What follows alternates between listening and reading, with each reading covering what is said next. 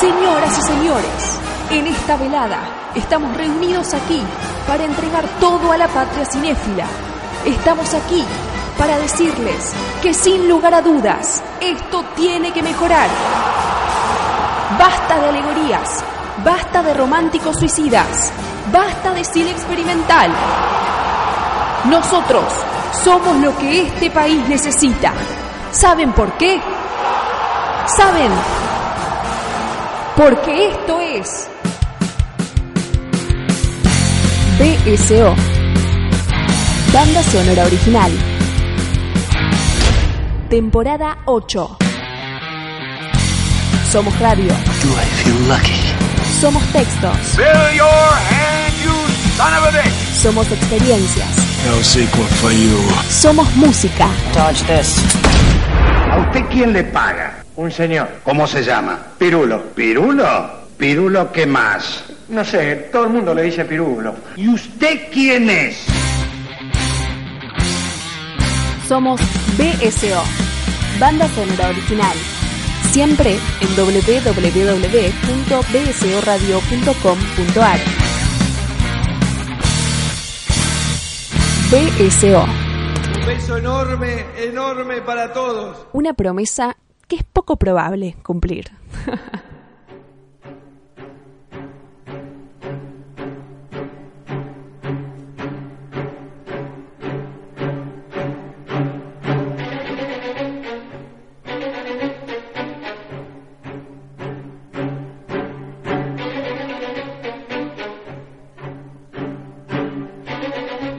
Señoras, señores, bienvenidos a un nuevo capítulo de Banda Sonora Original. Se va terminando el mes de julio y como cada uno de esos fines de mes, cerramos con un especial autores. En el anterior habían estado dos amigos de la casa hablando justamente de Steven Spielberg en segunda oportunidad, digamos, ¿no? De los lados B. Y de repente se nos ocurrió que podían volver. Y es así como Andrés Brandaris y el amigo Francisco Noriega vuelven al estudio de Banda Sonora Original. ¿Cómo les va, muchachos? ¿Qué tal, Diego? Muy bien. ¿En qué andan? Es una pregunta amplia esa. Sí. Eh, sí, ¿en qué andan? Voy a decir con los pies, ¿no? Como- o en, en, en qué sé yo, en Bondi. ¿Qué no querés saber? Eh, ¿Por qué están acá? Andy. Venimos a hablar con una iniciativa que salió con vos también de cuatro películas de la filmografía extensa de Robert Zemeckis. Opa. Venimos grabando sobre Spielberg y surgió esta idea de, de hablar de un poco de, de quizá uno de los, de los alumnos más destacados de, de Spielberg, ¿no? Como Que- el, el primo pequeño, digamos. Claro, ¿no? claro, que Uh. empezó a partir de finales de los años 70 a, a construir su extensa filmografía, primero bajo el ala de Spielberg y después ya siendo un poco su- sus propios intereses y a quien todos recordamos como el director en primer lugar de Volver al Futuro y en segundo de. Forrest Gump, Exacto. como Pero no vamos a hablar de los hits, digamos, o como nos acostumbramos cada vez que nos juntamos a no hablar de los hits de estos directores. Igual hay un hit bastante. hay un hit. Ahí sí, hay un, un, un recontra hit, pero hay otras que son películas, no sé si olvidadas, pero que están en el medio de las grandes películas, tal Sí. vez, ¿no? Sí, sí, Y- nos gusta porque, bueno, es la oportunidad y, para... y una polémica que se eligieron. que y una polémica, porque nos casi, gusta... casi solo para molestarte a vos. Yo leí el mensaje de Francisco reenviado que decía, eh, pongamos esta porque nos vamos a divertir con Cirulo, ¿no? Como Esas fueron las palabras para, para divertirnos con Cirulo. lo cual parece un programa de entretenimiento. Lo cierto es que en realidad algunas de las que vamos a, a tocar durante este especial para los muchachos fueron un descubrimiento, tal vez no las habían visto, o yo por ejemplo estaba revisitando algunas que hacía años que no veía con gratas sorpresas, digamos, ¿no? Yo no había visto tres de las cuatro. Eh, bueno, Y la, estamos... y la que había visto la vi hace 15 años. Claro. Siempre hago la misma pregunta. ¿Vamos a decir o esperamos que, que Eh, los oyentes se vayan? Hagamos un poco de suspenso. Está Ah, bien. Por lo menos esta vez, porque la, la anterior, no, igual hicimos bastante suspenso. Sí, la sí, sí. Pero, Anterior se nos escapó un poco. Sí. Un Yo, yo spoileé Spo- Mm. Spoileó, dijo, no, porque como la última War Horse, pero no pasa nada, no pasa nada. Vamos a arrancar en este primer eh, bloque con una película de 1992, comienzo de el fin del siglo XX, podríamos decir. Eh, CMX viene de cerrar Volver al Futuro, nada más y nada menos, digamos una de las trilogías más recordadas, digamos, de los últimos 50 años, podríamos decir, y que ca- prácticamente todo el mundo vio. Y viene con la muerte le sienta bien o Death Becomes Her. Que es eh, un poco. Es, es una traducción bastante fidedigna. Sí, sí, totalmente. Una comedia negra, muchachos. Eh, ¿Ustedes la vieron por primera vez? Sí, Andy Yo la había visto en las tardes de Canal 13. A mí me la Típica. propuso Andy, claro. Sí. Típica, claro, típica. Eh, y es una película que está eh, en el medio entre, claro, Volver al Futuro y Forrest Gump. Sí. ¿no? Hablábamos fuera del aire eh, que es como medio Tim Burtonesca. Sí. Y ahora que Andy dijo lo de eh, verla en Canal 13 un sábado a la tarde, eh, Sí. me llevó directo a Mars Attack. Como que tiene, Total. ahí está la, la- la coincidencia. Peli- películas que, que ves un domingo, sí, a Sí, la tardecita, tiene medio algo, de, tiene algo de Mars Attack esta película. En el, en el- o sea, como la escala es menor, pero el tono es muy parecido. Y Sí, o en realidad, ¿sabes plásticamente se siente similar. Sí, sí, sí. A mí me hace acordar mucho más a, a ese Barton de ese fin de los 80, principios de los 90 con El, Batman. el buen Barton. El, el- claro, el Barton que recordamos como Beetlejuice, digamos, ¿no? Lo que hizo a Barton Barton. Lo que lo convirtió en autor, Claro, digamos, sí, ¿no? Que, o que por lo menos lo hizo muy reconocido. Que es esta mezcla en algún punto entre, entre cierto espíritu juguetón, digamos, de juego y cierta impronta como, como más terrorífica, digamos, más vinculado al. Sí, es una comedia negra, podríamos decir, algo por el estilo. Lo cierto es que yo los dejo eh, hablar a ustedes, muchachos, pero la, la idea de la película tiene que ver con la fuente de la eterna juventud o algo por el estilo. Es muy rara la estructura de la película, porque mm, Sí, es como que la premisa cambia en la mitad, en un, en un sent- como que Sí. ahí arranca con una premisa muy clara que parece que va a llevar en los hilos de toda la trama, Mm. que es eh, eh, Goldie Hawn quiere vengarse de Meryl Streep porque le robó al marido sie- 14 años atrás. Porque pareciera que le roba a todos los novios. Claro, es como una cosa consistente que y el punto culmine fue que su prometido se lo robó a, a días de casarse. Eh, Con, con este, ahí hay, este, ¿cómo se llama? Un salto temporal increíble, digamos, ¿no? Que de repente dicen, no, no va a pasar nada con ella, se están casando, ¿no? Hay Hermoso. una, Es- hay una cuestión que yo quería como, como plantear ahora, este, que es un poco una pregunta, ¿no? De, con Spielberg lo tenemos claro, pero Robert Zemeckis es un autor, digamos, lo podemos considerar un autor. Y bueno, eso es lo que tendríamos que descifrar. Yo, yo particularmente creo que sí.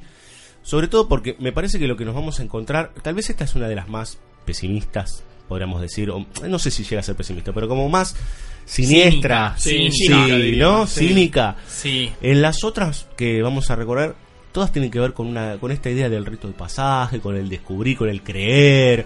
Me parece que hay un poco de eso. Tal vez el eh, lo hablábamos cuando terminábamos el, el programa de Spielberg, eh, fuera del aire obviamente, que yo tenía la sensación que hubo un momento en que CMX se volvió una persona triste.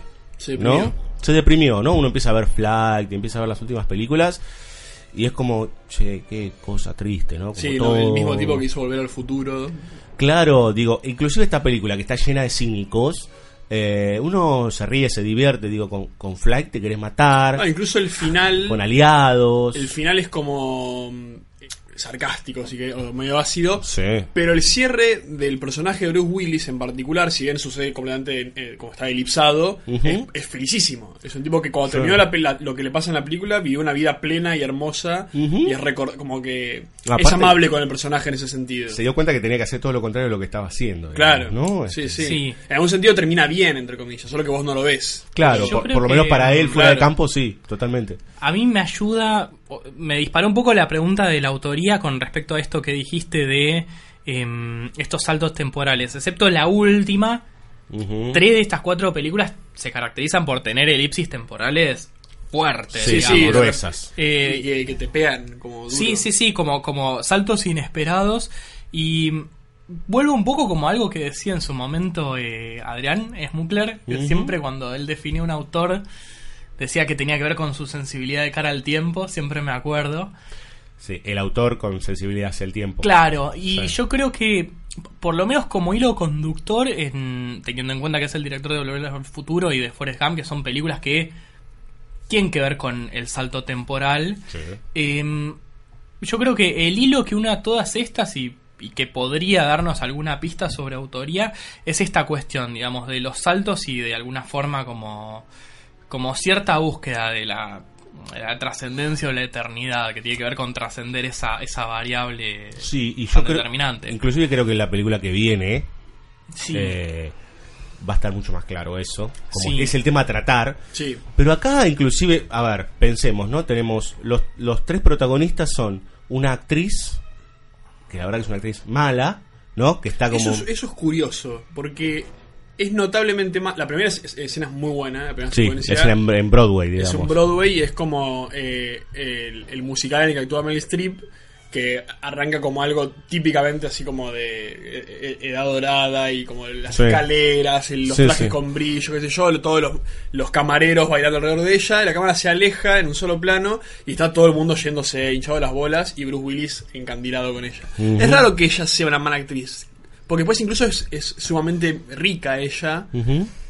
Y es raro, y cuando digo que es raro, digo que no me convence del todo, porque se siente contraproducente que ella después esté tan eh, pendiente de su, su- el paso del tiempo, como típica como actriz que... Sí, claro. La típica figura de la actriz que le, le rebulla el tiempo y se... Claro, y, se y destaca busca- por su belleza. Claro. medio- Pero cuando la, la presentación del personaje no da a entender que ella tiene un gran eh, estatus que depende de su belleza porque le está yendo muy mal. Y, y, Sí. y la gente que sale de la obra se va diciendo como, esta siempre es un desastre, como que... Entonces es raro que ella... Sí, lo, pri- lo primero que dicen es a quién se le ocurre hacer esto con canciones, digamos, ¿no? Que creo que están haciendo un tranvía llamado Mm. Sí. DC o algo así. Sí, es, sí, otra, sí. es creo que otra obra Otra de Tennessee Williams. que también tiene que ver con una actriz que rehuye el paso del tiempo. Sí. Hay algo para mí que es como una falla de la peli, que muchas de sus situaciones, como cuando alguien encara una comedia negra, que en general como que de repente el verosímil o cierta lógica empieza a dejar de importar, que es En pos del chiste. Claro, eh, entonces hay situaciones como inventadas para que sean graciosas en el momento, pero el resto no se sostiene. Lo mismo con el personaje de, de Goldie Hawn, que es supuestamente su mejor amiga y que ya empieza todo mal de, de cajón. No es que se abrazan y después la caga o ella finge no, no, que es no como la caga. que Es como ya está enojada. hace tiempo. Claro. Ujú. Sí, a mí, eh, a mí me da la sensación que yo no sé cuánto lo sostendría la película, estoy tratando de como bu- buscarle la, la, la- como la vuelta, que el personaje de Meryl Streep es como esas actrices malas que se sostienen solamente por su imagen, digamos, y que es como una mirada, no sé si está profundizado en la película, no sé si tanto, esta idea de un poco crítico sobre el Hollywood de, esa- de ese momento, Claro. digamos, ¿no? Porque en, en definitiva debe ser, pensando el Hollywood eh, cri- de los 90, ¿no? O sea, el, Sí. el propio Hollywood en que se está moviendo CMX. Aunque es 1978 cuando Total, pero digo, pero pensando en el, en, la- en el año de producción de la película y todo ese tipo de cuestiones, me parece que no lo profundiza demasiado porque de hecho, después no, eh, inclusive hay un momento en donde Bruce Willis le dice a ella, ¿no? Que ellos siguen casados porque ella se tiene que, se tiene que quedar con toda la plata, digamos, ¿no? Básicamente es por eso, o sea que ella tampoco es que gana demasiada guita. Me parece que es como una tipa obsesionada o, o la perdió toda, no sabemos, está todo fuera de Pero campo. después es raro porque ella a, a- a Isabela Rossellini le paga una cantidad de dinero que aparentemente Mm. Exorbitante. es exorbitante y, y va a una clínica. No sé, todo da a entender que goza de cierto. Sí, no es que estés pobre. No, claro. Y uno que diría como que es más prolijo si me pongo a pensar como, no sé, en Linda Seger.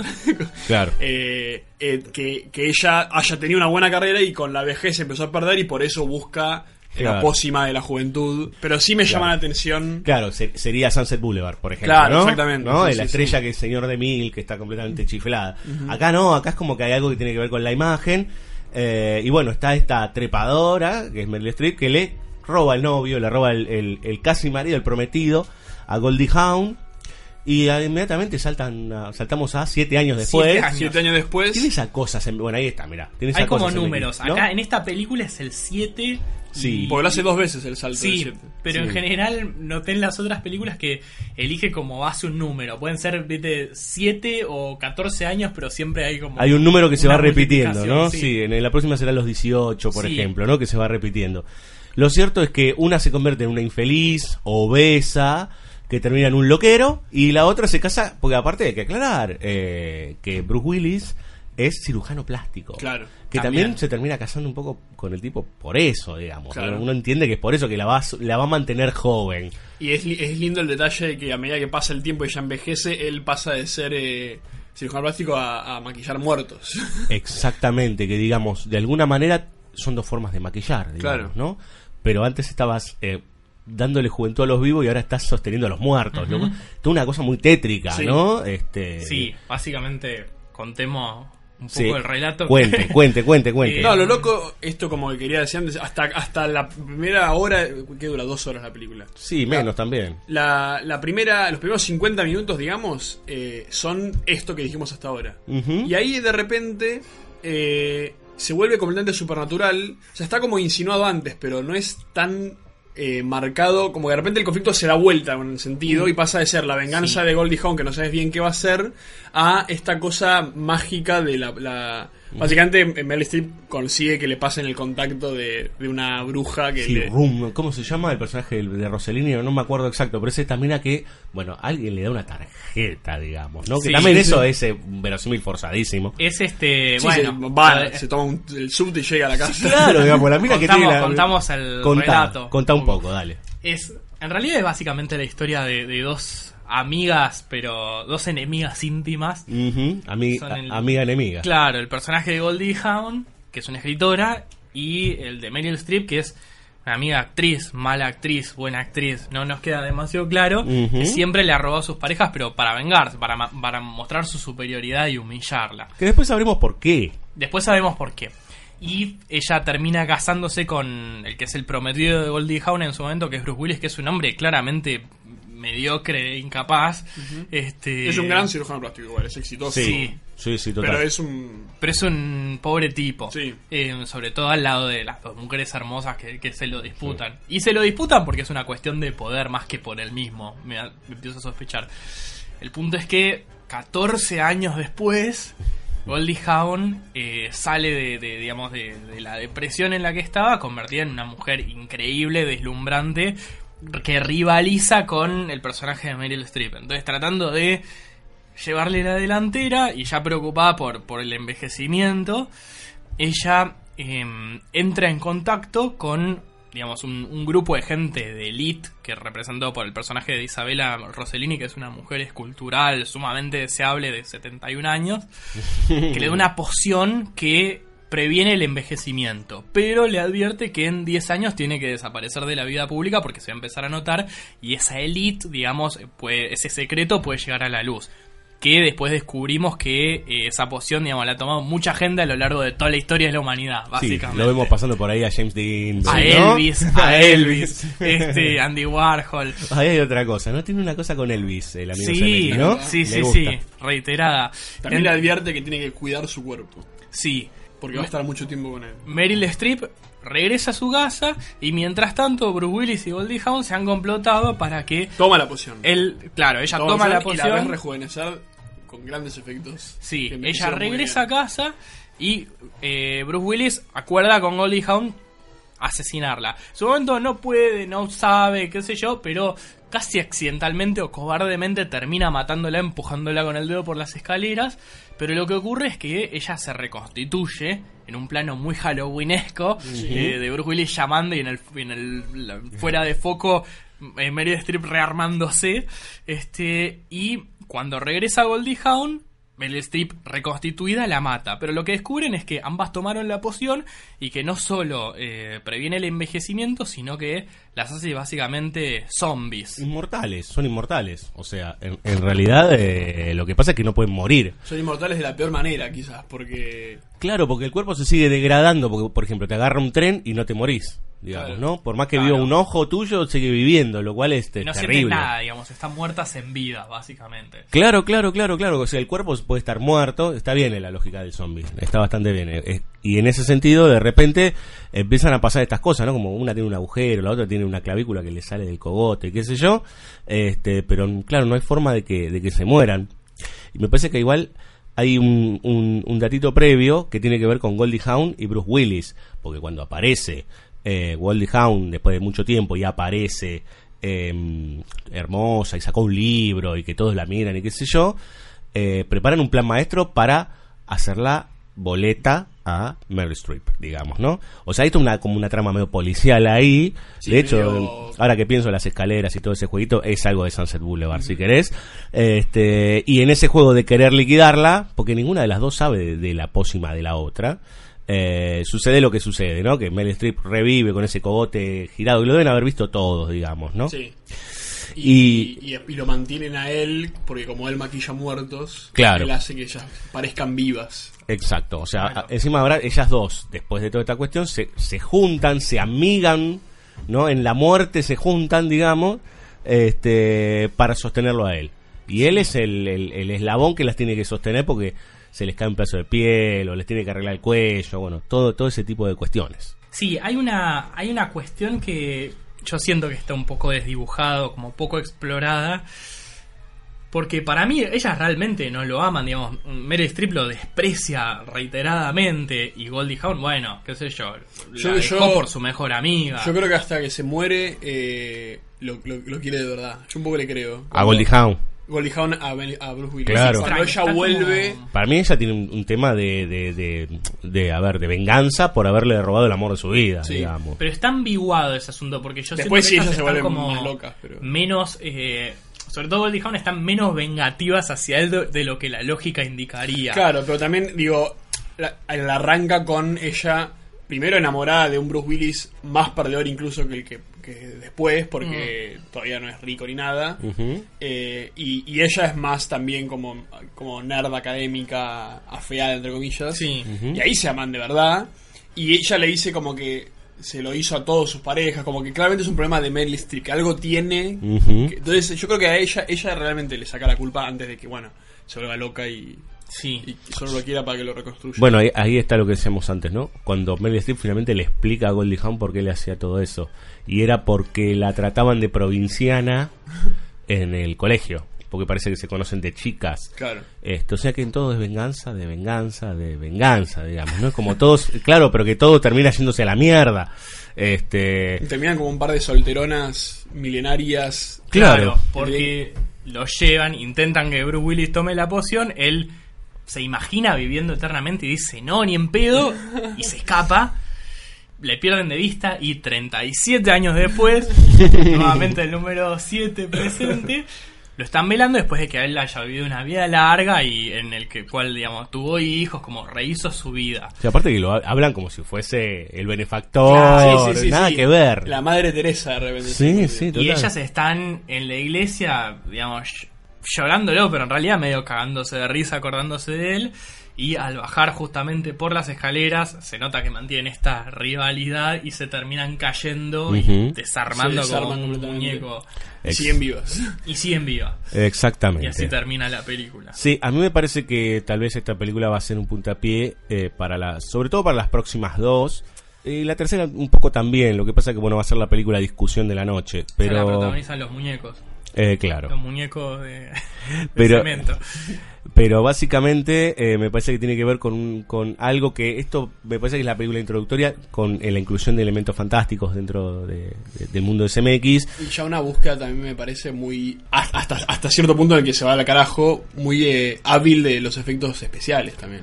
Sí, claramente, sí, bueno, sí, claramente es, es muy recordado todo el tema de la cabeza de Meryl Streep dando vueltas, digamos el agujero Sí. de Goldie Hawn en el tronco. la próxima re- la, la- la propia rejuve- el rejuvenecimiento que tienen cuando toman la poción, que es un efecto muy sencillo, medio parecido al de es un cambio de luz y maquillaje, digamos, pero Ujú. muy prolijo y, y medio digital, Sí. eh, en que Meryl Streep se rejuvenece como 10 años y está perfecto. tipo, Sí, sí, no- así. no- Sí.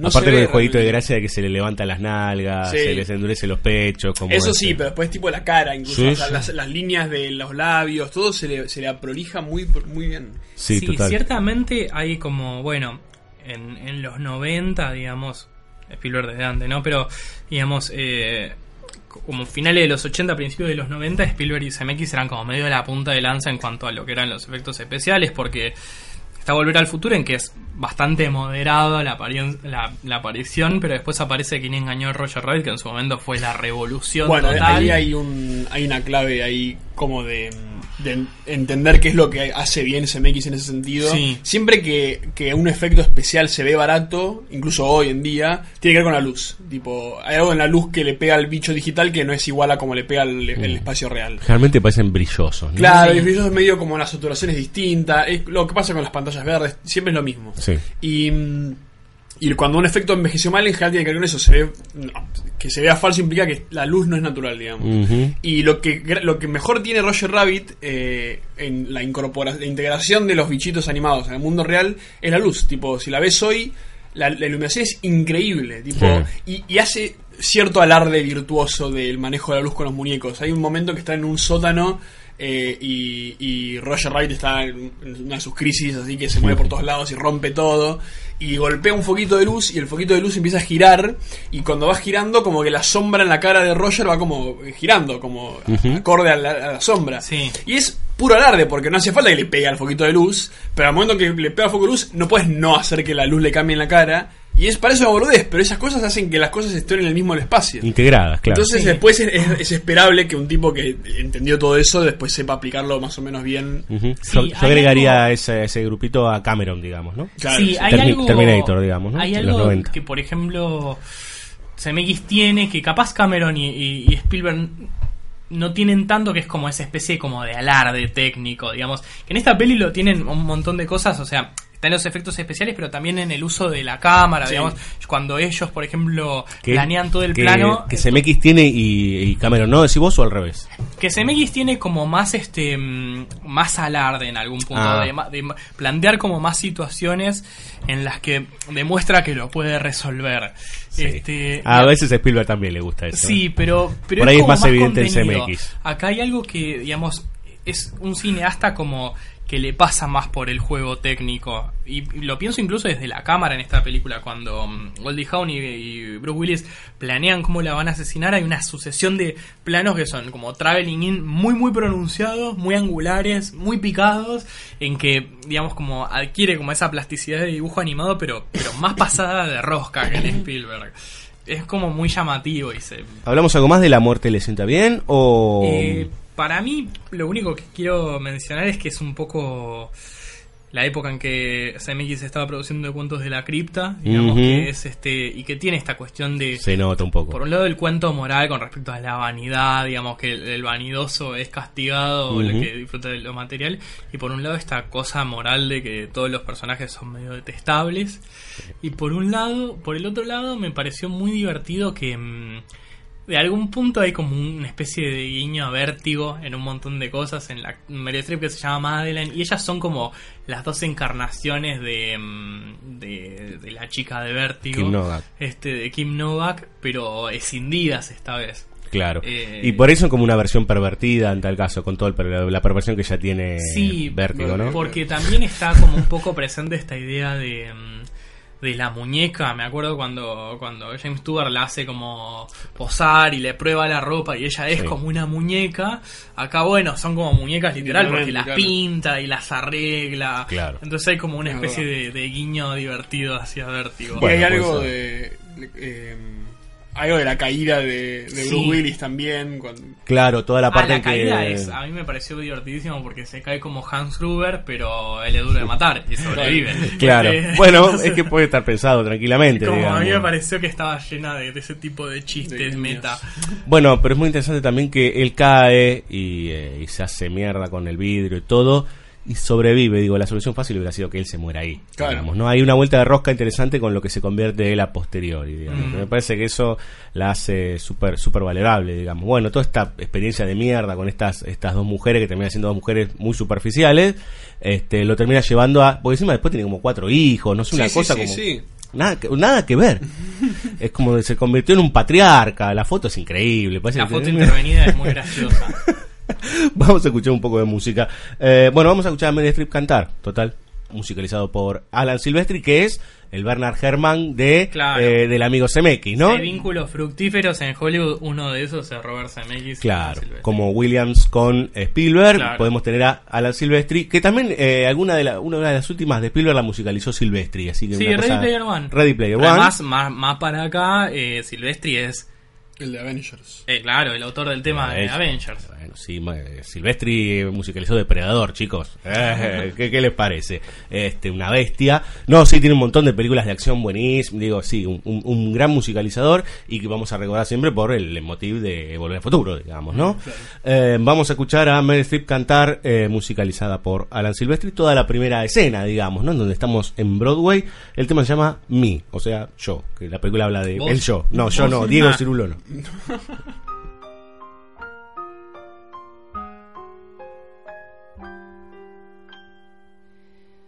What do I see That's the question I'm most afraid of. One that asks me what I'm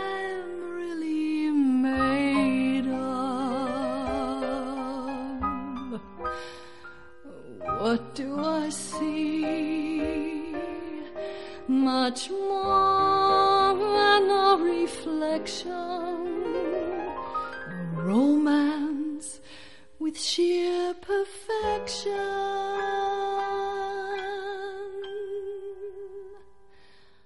I see me, I see me, actress, woman, star, and lover, slave, and mother. I see me, and I like what I see. Virgin, temptress, dream of others. Yes, it's me. Yes, it's me.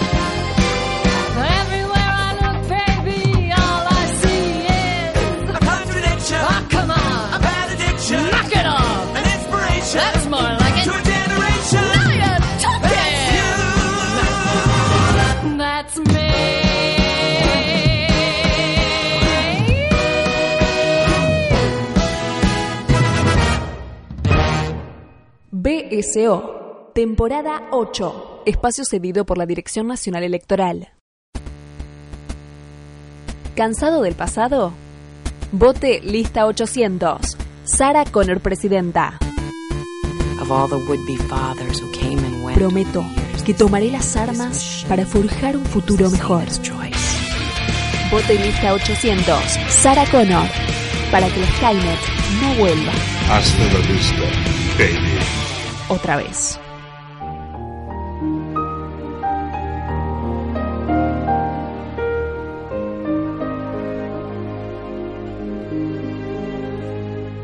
Segunda película de la noche. Eh, bueno, les podemos decir que esta película nos gustó muchísimo a los tres. Eh, probablemente es una de las películas que más nos gustó de las cuatro que elegimos. Eh, bueno, la que viene también. Eh, pero, pero esta, eh, los chicos no la habían visto. Y ah, para mí fue una grata sorpresa revisitarla después de 20 años, digamos. No estamos hablando de Contact de 1997, película que acá por lo menos no se la recuerda tanto, protagonizada por Jodie Foster, que eh, hace del personaje de Helly Haraway, una astrónoma este, que busca vida en el espacio exterior. En este sentido, creo que hay algo este extremo en esta peli con respecto a la sensibilidad de cara al tiempo, porque de nuevo salta un montón en el tiempo y nos retrotrae primero a eh, la infancia de él y que lo hace una Gina Malone, tipo la estrella femenina Sí. de Donnie Darko, jovencísima, con la cara igual, este, que ya nos compra porque es absolutamente adorable Sí, y es preciosa. y sobre todo, esta cuestión de cuando pones un niño a ser de un autor adulto, digamos, la transición a Jodie Foster la compras.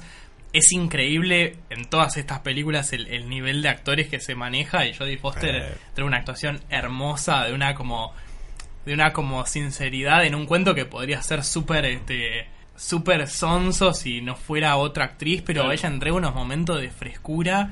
Sí, podría ser esa típica película inspiradora de Sí, desarrollo y, sí. de, y de futuro y de pasión, que sé yo. Ella le crees todo, todo, es maravilloso. Nada que ver. Y a su vez, para hacer un cuento así como también eh, inspiracional, digamos, de pasión, tiene un guionazo contacto. Sí, Mal. Es está, un- está basado en un relato del señor Carl Sagan, eh, que, bueno, lo conocerán por Cosmos, esa famosa serie de los 80, que es una belleza, o sea, búsquenla, está en YouTube, se consigue fácilmente, es una hermosura, obviamente es una serie que ya quedó vieja porque hay cosas que se descubrieron que él dice que no se descubrieron, digamos, ¿no? pero que es muy linda porque tiene un tono, hablamos con Fran fuera del aire, un, tono poético, digamos, todo el tiempo, ¿no? Y me parece que la película también busca hurgar eh, sobre esta cuestión de la, de la poesía, y de la poesía también conectada con el creer en algo, o por lo menos en realizarse y expandir el espíritu. Me parece que es una película muy espiritual, pero en el buen sentido espiritual, ¿no? Es como que realizarse no es solamente la, la carrera profesional, por decir, sino que hay muchas cosas que van dando vueltas ahí. Hay un momento muy hermoso sobre el final, me adelanto un poquito, pero tiene medio que ver, que cuando ella finalmente la mandan a, a través de la máquina a visitar a los, a los aliens, eh, y ella tiene una camarita y un micrófono para registrar todo lo que ve.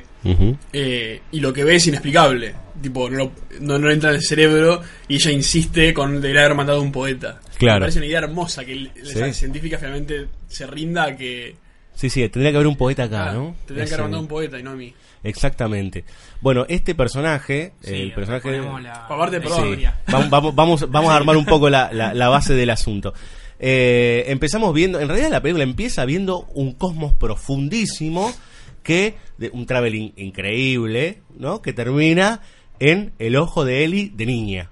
Claro. Y, eh, salimos, salimos de la Tierra, donde se escuchan todos los sonidos entremezclados de lo que es la vida en la Tierra, y nos vamos retrotrayendo.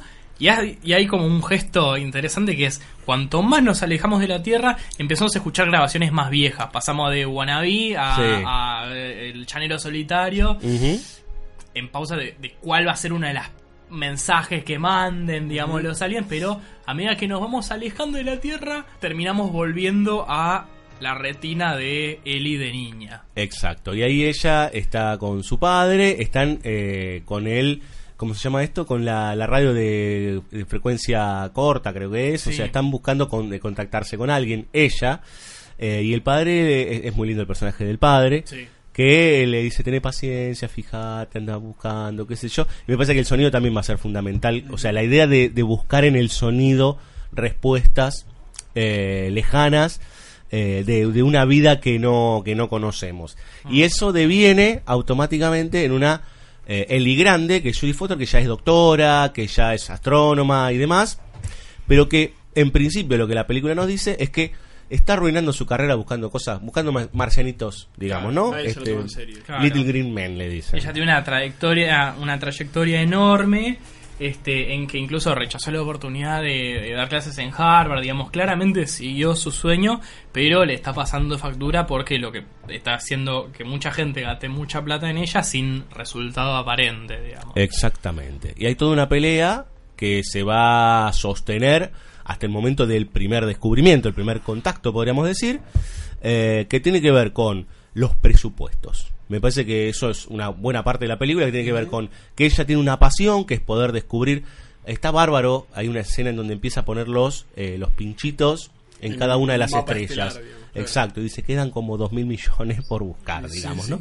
Y cada uno lo busca por una señal sonora y a ver si puede encontrar algo más. Toda esa, esa burocracia y todo ese, ese mundo de secretarios generales y de tipos que demandan presupuesto y demás, todo eso eh, se termina cortando en el momento que hay efectivamente un contacto, ¿no? Y ahí la película pasa a otro estadio, digamos, ¿no? Ahí de repente es cuando nos encontramos con algo mucho más complejo, es qué carajo hace la humanidad con esto. Sí, porque además se meten intereses gubernamentales y lo que era como una persona en el desierto buscando contactarse con los extraterrestres para seguir su pasión, se vuelve un asunto de Estado y... eh, mu- claro, a nivel mundial, en la que el gobierno de Estados Unidos como que empieza a tomar cartas en el asunto y genera como un revuelo internacional. Y ella todo el tiempo está em, a punto de perder el control de su investigación. Sí, aparte empieza a haber en el mundo una crisis también eh, espiritual, justamente, porque implica muchas cosas. eh, Sí. La confirmación de existencia Sí, alienígena. so- sobre todo también me parece que hablando de lo espiritual, eh, hay algo que propone la película que tiene que ver no solo con, con, eh, con el, el pensar que hay algo más allá, que no necesariamente tiene que ser religioso, pero a su vez pone en juego la idea de lo religioso, digamos, ¿no? Porque tenemos un personaje central, que es el personaje de Matthew McConaughey, que es un casi sacerdote, podríamos Casi decir. ¿no? Este, No pudo aguantar el celibato, pero es Sí. un hombre de fe. Está muy bien eso, ¿no? Sí. Eh, de hecho ella medio que se enamora de él porque le dice la misma frase que le dijo el padre, ¿no? Eh, cuando ella le pregunta, ¿pero habrá gente, habrá algo más allá en el espacio? Y sería una pérdida como que... Desperdicio de espacio. Exacto, un desperdicio de espacio y él en una charla le dice exactamente Mm. lo mismo, ¿no? Este, como, como lugar de creencia, digamos, que me parece muy piola. Y en el- la cuestión religiosa, obviamente, está la parte católica, podríamos decir, pero está la parte de los fanáticos religiosos, digamos, ¿no? Sí. Eh, está bueno en la peli como eh, la idea de Dios se pone un poco en cuestionamiento porque ella es una mujer de ciencia, digamos, y sostiene un poco también lo, lo mismo, digamos, que el mismo punto de vista filosófico, teórico que mantiene Carl Sagan, que es, digamos, cierta idea de empirismo, de, de no creer en cosas que no hayan sido demostradas, con lo cual la idea de Dios le es totalmente ajena, eh, pero uno de, digamos, a la vez, eh, cuando, cuando vuelve a Cabo Cañaveral, ¿no? Es en Cabo Ca- Eh, el centro de investigaciones. cuando vuelve ella, o. Nuevo México. Digamos, después de que cobra relevancia Ah, sí, internacional. Nuevo México. sí. Claro, ella vuelve a Nuevo México y ve que está todo saturado de gente, de lo más esperpéntico, y hay unos fanáticos religiosos del- cuyo líder es un albino extrañísimo, Sí. eh, que, digamos, ponen a Dios en el centro y plantean, digamos, el desafío a Dios que supondría explorar estos otros territorios. Y uno de los mayores cimbronazos en la búsqueda de ella de mantener la investigación, digamos, dentro de, de- bajo su control, es que eh, Matthew McConaughey le pregunta si cree en Dios. Y ella dice que no, entonces terminan designando otro que, que encarna un poco más el American Way of Life, que es Sí, su competidor. que no es menor porque ese tipo era su jefe Claro. que le decía que no, que, que la corte con la investigación. Claro, digamos, o sea, en un, si hablamos como del, de- del feminismo actual, como todo el tiempo le están contando cómo tiene que hacer las cosas y lo designan a este tipo como, en vez de como, o sea, bien norteamericano, de bigote, digamos, como una encarnación así de, del hombre, digamos, como un poco más simple, menos instruido, pero, pero más inspirador. Y ella queda a un costado, relegada a ver cómo otro cumple con su sueño. Hay un primer eh, momento de, de, de cuestionamiento a ella de parte de Matthew McConaughey antes y, y que tiene el primero de varios puntos de contacto con Interestelar, uno de ellos siendo la, la presencia de Matthew McConaughey, que, que McConaughey le dice, ella le dice no, no creo en lo que no puedo ver básicamente, tipo, Ujú. no- vos, eh, eh, ¿podés explicarme a Dios? No, bueno, entonces no lo creo. Y él le dice una frase que es un poco goma fuera de contexto, pero en la película funciona, que es vos eras muy cercana con tu padre, sí, lo amabas un montón, sí, Ujú. podés ver ese amor, podés explicar ese amor, Ujú. no, pero existía, digamos. Claro. Eh, hay algo, es con una manera más elegante también de, de- de- de hablar lo mismo de lo que quiere hablar Interestelar muy torpemente en su final, eh, pero que en definitiva tiene que más que ver no tanto con si es ciencia o, o no, o lo que sea, sino más con lo que uno cree. Exactamente. Entonces no sí. importa en definitiva si el amor es una, una fuerza real, como si plantea Interestelar, que es una estupidez, perdón, yo odio Interestelar. Dele nomás. eh, digamos, no tiene que ver con el rigor real, sino lo que uno cree. Sí, tal vez eh, está bueno que hayas nombrado por lo menos eh, a Interestelar en ese sentido. Esta Me parece y, que esta es y, y Arrival también sería otra peli. Sí, claro. Es- yo creo que esta, esta película supera amba- eh, ampliamente a esas dos películas. Mm. Yo creo que porque esta es una película claramente apasionada. Mm. Y que, y que boga por la idea de la pasión y por la idea de...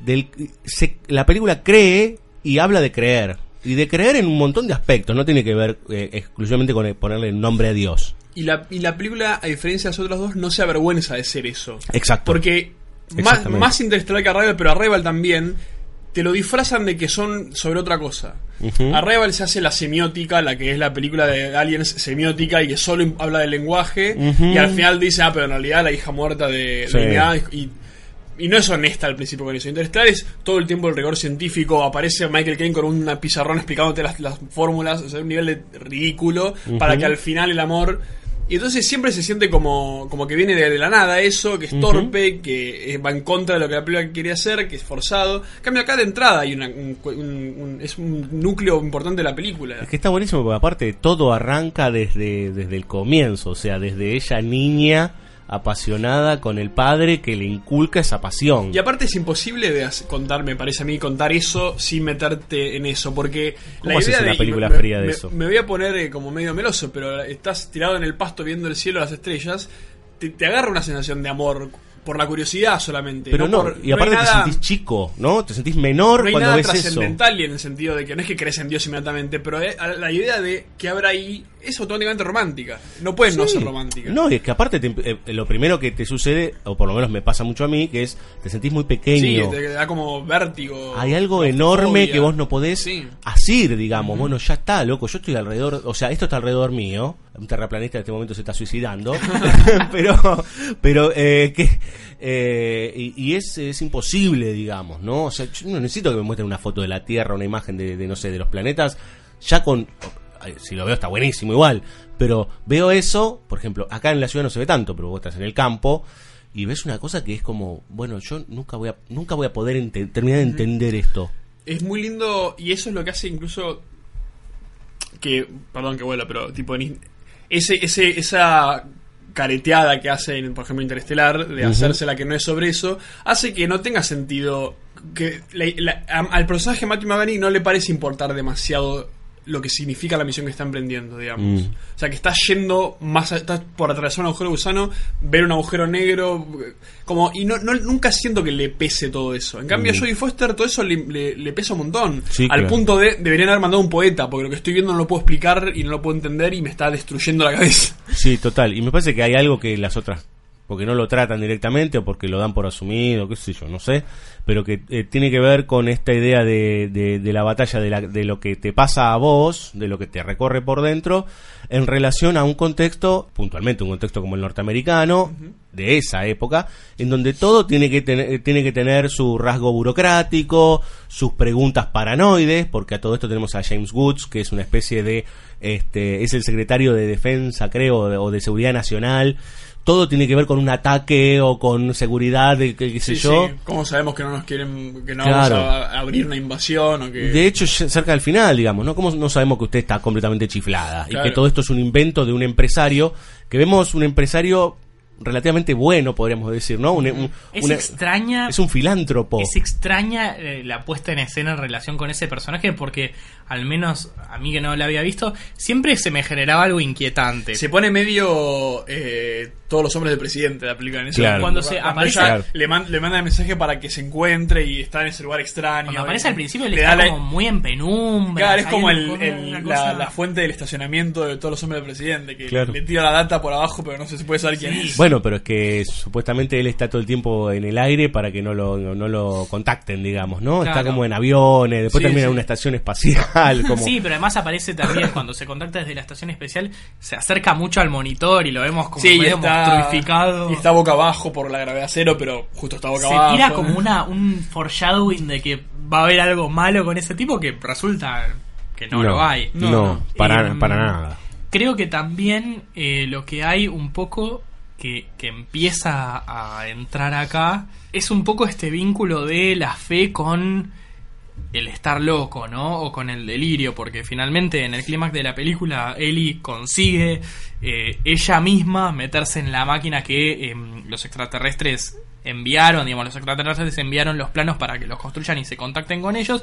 Entonces ella consigue eh, ir y lo que, digamos, desde tierra se ve como un mal funcionamiento del aparato y como que no, el contacto no se puede establecer, ella vive 18 horas en otra dimensión, se podría decir, donde se encuentra con un extraterrestre que adopta la forma de su padre y se reencuentra un poco con su padre y le cuenta un poco cómo ha sido el contacto con los extraterrestres a lo largo de los siglos. Sí, como que esto no es la primera vez que sucede Claro. en el universo, por decirlo. Pero al volver... Hay, eh, hay una metodología, aparentemente. Claro. Lo cual es hermoso. yo me emociono. Pero al volver, digamos, este la toman eh, como, un- como por loca por poco, porque piensan que, digamos, temporalmente, digamos, lo que ocurrió es que la nave, la- la- el, el, digamos, el contacto falló y que ella lo alucinó porque, bueno, quería estar ahí y se lo inventó. Y Entonces, hay una situación muy fuerte en la que la, la están, digamos, juzgando por haber hecho toda esta empresa, digamos, inútil.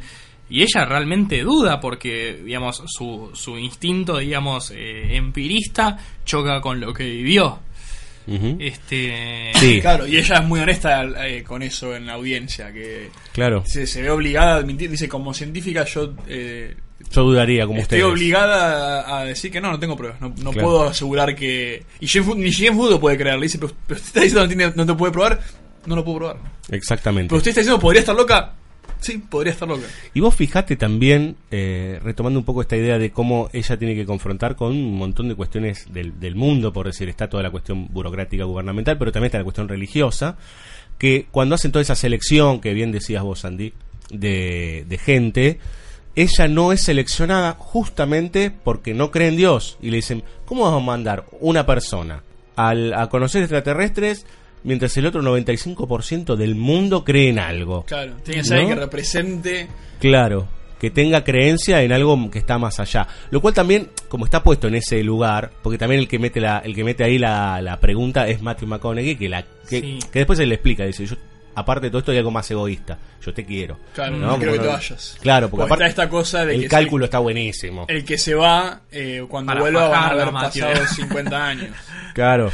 Pero hay algo Cuando que. vuelvan a estar todos muertos. Claro. Claro. Hay algo que está bueno. eh, en Finalmente no, igual, porque el viaje era otro, era otro Claro, sí, pero eh, claro. a priori sí. Sí, eso es bueno. Se plantea una situación como medio, como finalmente es en, en Interestelar, de que el salto, digamos, a otra dimensión implicaría que vos vuelvas y haya pasado una cantidad de tiempo, entonces toda la gente que más capaz murió. Pero Mientras que para vos es otro. Claro. Lo que es interesante es como la peli, eh, digamos, como muy sutilmente, como em, pone patas para arriba este concepto de, de Dios o de la espiritualidad. Porque tenemos a Ellie que cree en los hechos. Matthew McConaughey que le insiste en que, digamos, creer en Dios, en el sentido de como algo más grande, un principio de trascendencia, es importante. Pero a la vez, el, el que cree en Dios es el fanático religioso que se inmola y que le pone una bomba a la primera al a la primera máquina entonces digamos este concepto digamos de que digamos la peli establece bueno no necesariamente tiene que ser un dios cristiano digamos Claro. tiene No, que y- ver con que ella se reconcilie con con cierta Claro. idea de espiritualidad que para ella tiene tiene que que ver con la familia claro, no tiene que ser una religión Este, en sí misma, ni siquiera. Claro, Claro. digamos como tiene que, que reconectarse con, digamos, em, el vínculo con la familia, que es lo que hizo empezar esta empresa. Porque según dice, digamos, ella viene de una familia que estuvo interesada desde hace desde siempre en la astrología. Entonces, con un linaje familiar, Astronomía. digamos, con astronomía, astrología Si no era, sé, claro, claro. es el horóscopo para Clarín. Orangel sería. Claro, Ludovica. Este, entonces, em, creo que eso es como un poco la transformación. Está bueno como se pone patas para arriba, digamos, el que cree en Dios, que es el fanático religioso, termina Sí. poniendo una bomba. Yo, agre- yo agregaría algo con eso, que para, para ver eh, cierta idea de, de duplicidad o de doble o de en realidad de versiones como más eh, degeneradas, Matthew Ma- Ma- eh, McConaughey cree en Dios, pero es un tipo que entiende de otra manera las cosas. Él dice, bueno, yo creo en Dios, yo eh, me siento un hombre religioso, pero yo no voy a andar con el- la cuestión de la castidad y demás. El otro es un fanático. Claro. Me parece que el problema está por ese lado y que de hecho eh, me parece que se dibuja muy bien cuando ella vuelve a las a Nuevo México, creo que es que están todas las antenas y ve todo ese circo alrededor de fanatismo, porque Sí, son sí, fanáticos y no es claro, es como una especie de infierno en donde no es solo fanático de la religión, sino ya fanático de los UFO, fanático, aparte descubren que es en la constelación Vega, Los vegans. eh, los vegans, los veganos, Parece ¿no? joda. Eh, como parece un chiste, pero eh, de repente hay toda una, una situación que me parece que, en, por un lado, tiene que ver con esto, bueno, no importa qué nombre le pones a eso que vos crees que está más allá, pero por otro lado me parece que hay como un rechazo al fanatismo que no es lo mismo que la pasión. Me parece que eso Es está muy- re bueno. Es muy madura la película en ese sentido. Uh, es- un, es un tema que o, o podría ser tremendamente adolescente, como Mm. de despreciar las creencias, digamos, o tremendamente conservador de despreciar la ciencia. Sí, o solemne, ¿no? Claro, como una cosa así, como, ay, sí, bueno, y entonces, no, acá no, es, acá esto es un quilombo, digamos. Y aparte ¿no? es muy. Yo voy a. Es una, una anécdota medio personal. no es una boludez. Eh, que le- hace poco leí un libro de divulgación científica sobre la teoría de cuerdas. Y para explicarte la teoría de cuerdas, el libro tiene dos partes en las que primero te explica la, la relatividad espacial y después la mecánica cuántica. Porque la teoría de cuerdas las unifica. Y cuando te va explicando, lo que hace es un libro que te explica el universo, básicamente. Y, y es, es muy sencillo, es como para, el- para la gente como, no- como uno. Claro. Eh, y te va explicando y te dice, no, y es muy divertido, pero te explica, primer- las cosas se dividen así, así, así, y, y más chiquito es esto, y esto lo compone esto, y esto, y esto, y finalmente el átomo está compuesto por eh, electrones y protones y, neutrones, y después hay eh, quarks y no sé qué, y hay un punto en el que hay un cosito, digamos. Claro. ¿Y qué pasó con el cosito? Y no sé. Tipo, Claro. Hay un mundo que la propia física, que es la ciencia que te explica todo el universo, hay un mundo que la propia física te, te está obligada a decir, y esto es medio porque sí. Claro, no, Con lo cual, no, no hay explicación. Yo no. leyendo, ese- yo soy profundamente ateo y, y soy eh, Jodie Foster antes de- del cambio, digamos, pero eh, aún así, leyendo ese libro, cuando te llega al punto de, y esto es así porque sí, ¿Qué haces? te agarra una especie de, de- de asfixia de... Es que claro, es que ahí ya Es inclusive como subir una montaña, crees en Dios de repente cuando ves ciertas cosas. o crees en algo que te, tras- Claro, que te sí, trasciende, sí. digamos, Claro. ¿no? Que no, no sos solamente eh, eh, vos como individuo, sino que hay algo que está que no, no, no le puedes poner nombre, no sabes qué mierda. Digo, o cuando te, qué sé yo, te enamoras de alguien. Sí, bueno, le ponemos nombre, se llama amor. Sí, bueno, ahora decime, especificámelo, poneme una receta de cómo funciona. No hay forma. Pero hay un punto en el que sí es bueno entender que no son necesariamente eh, cosas excluyentes, digamos. Total, La bueno. física y saber que... que- Es que me parece que la película termina cerrando una idea que tiene que ver eh, de alguna forma con que Jodie Foster entiende que hay algo más. Eh, que Porque ella, ella dice que las matemáticas son la base de todo, digamos, ¿no? Después no, después es como, bueno, eh, te, acabas de dar cuenta que esto excede, digamos, porque las matemáticas en definitiva, los números y cómo las llamamos, le pusimos los nombres nosotros, digamos, ¿no? Eh, la- las- no es que las reglas las inventamos nosotros, pero sí la- las pusimos en un, por decir, en un papel o en algún lugar para poder or- ordenarlas.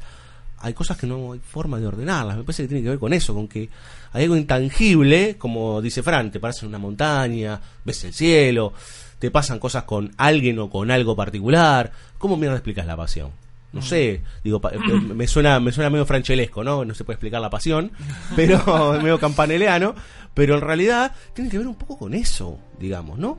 Eh, y me parece que en ese sentido es una película muy sentida, ¿no? Sí. Como que, que- que- que está eh, eh, transitando esa pasión y le, le hace muy apasionadamente la película CMX. Sí, sí, además hay algo como, tal cual, como muy madura en cuanto al ritmo, digamos, es una peli que tiene mucho silencio, eh, tiene como una fotografía muy bella, sobre todo en esas escenas que hay mucho de Jodie Foster pensando en el desierto, eh, en el atardecer, hay como...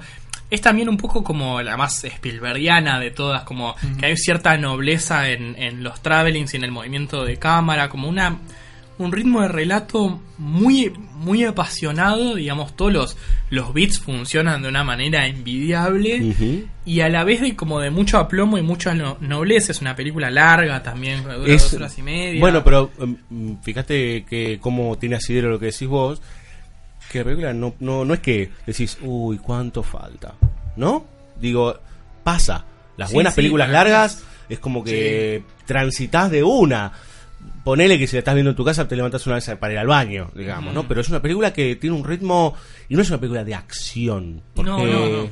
Para mí es un poco un ejemplo. Y es muy fiel a lo que es. O sea, incluso Interestelar. Eh, El némesis de esta película. No, pues Se dice bajito. es que quiere, quiere, quiere hacer lo mismo y al final mete una secuencia de acción con Matt Damon que no sé de dónde salió. Claro. No, no se van, no es fiel a lo que quiere ser. no A mí me pasó banca. un poco viendo Acá se la banca. cuánto, cuánto duraba y decir como realmente porque encima finalmente en el clímax se las arregla para que lo extraterrestre esté fuera de campo porque yo decía ay viaja en la cápsula y se va a encontrar tipo bueno Indiana Jones 4 ¿entendés? un, Claro, sí, sí. un cabezón y decir no Sí, y tirás por tierra toda la construcción O, o inteligencia artificial. a mí me pasó un poco como, bueno, como otro ejemplo así de, de peli como que tiene como un- una cuestión de acción, pero después se construye alrededor de eso, como un poco como Zully, digamos, que vos estás como al borde del asiento mirando un simulador de vuelo Sí. y acá estás al borde del asiento mirando una PC de 1997. Qué bueno Zully en ese Este, claro, eh, o sea, como que es como muy Bueno, una sí. película de dos Y horas y Woody media. es- es- esos son esos viejos maestros que. Sí. Claro, pero O sea, aparte no solo una simulación, sino una simulación que ves cinco veces seguidas. Claro, Sí, sí, sí. o sea, y siempre estás al borde del asiento. Y que las imágenes ya las estuviste viendo porque él recordaba. Sí, sí, sea, sí, sabes Sí, todo. sí. Y sin una embargo, lo- una locura. Es buenísimo. la película anti-spoiler. Sí, sí.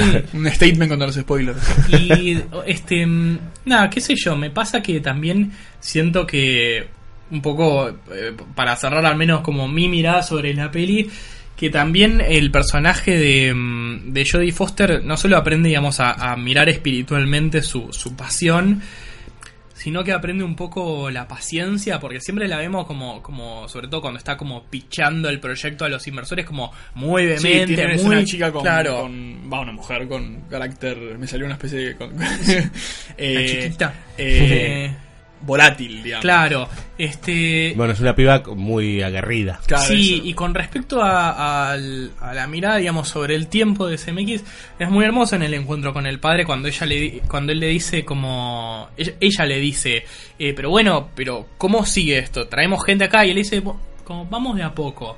Hay algo sobre que No, es que voy a volver a Interestelar. este, sí, hay algo como como que él le dice, bueno, como Despacio, a su tiempo. A su tiempo, claro. Este, mm, que es muy lindo, digamos, como es una película también sobre sobre sobre saber esperar, digamos. Sí, bueno, que ese, digo, y que después se termina eh, cerrando con ese famoso juicio que le hacen a ella. Porque ya, claro, pasaron segundos, porque el, el sistema de viaje es una cápsula que pasa a través de unos círculos, Unos anillos. unos sí. anillos que pareciera eh, formar, si- cuando ella pasa por el medio, una especie de átomo, Parece algo así, átomo, ¿no? sí, sí. Eh, claro, esa caída, para los que estaban en el control, fueron 30 segundos. Ni nada, siquiera, nada, o 10 sea, segundos. Cuando pasa por el centro sigue largo, es lo que ven. Claro. Porque no- lo que ellos consideran es que no, no funcionó la máquina. Exacto, que hay un error. Y, ella en estuvo cambio, 18 horas. Claro, cuando pasa por el centro se va a otro lugar y después vuelve. Eh, y está la discusión después, justamente con el tribunal, con James Woods, de para qué hicieron todo esto, si era un engaño y toda esta cuestión. Y me parece muy piola, digamos, ¿no? Como de repente que estos dos eh, personajes del gobierno, porque está la secretaria de Clinton. Es, es muy bueno como lo meten a Clinton Sí, todo sí, el sí. tiempo, ¿no? Está la, Sí. la secretaria que es eh, la actriz que está porque no podían usar a Clinton. claro, sí. Eh, y Clinton sí. a través de pantallas. Sí, sí. Igualmente, no sé si vieron que hubo mucha rosca con Clinton con esta peli.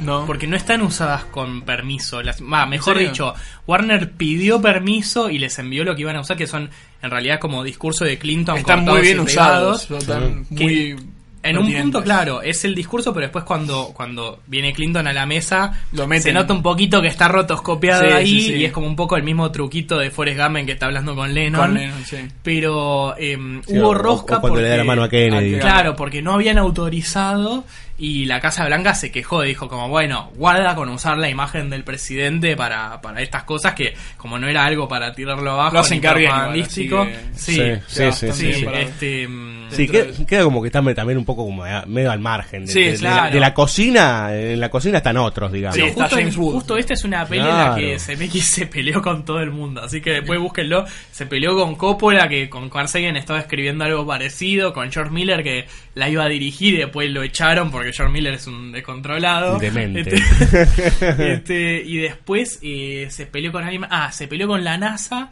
Porque en un momento cuando ella va a hacer con la, la nata. No, con la. Seguro. Este, peleó con la nata. eh, fue a hacer. Cuando ella va a hacer la misión, ¿se acuerdan que le dan una píldora de cianuro para que se lo tomen si Sí. algo malo? Y la NASA dijo: Nosotros no le damos píldoras de cianuro. Y Carl Sagan dijo: Por supuesto que dan píldoras de cianuro. Entonces está como. Se peleó con todo el mundo en esta película.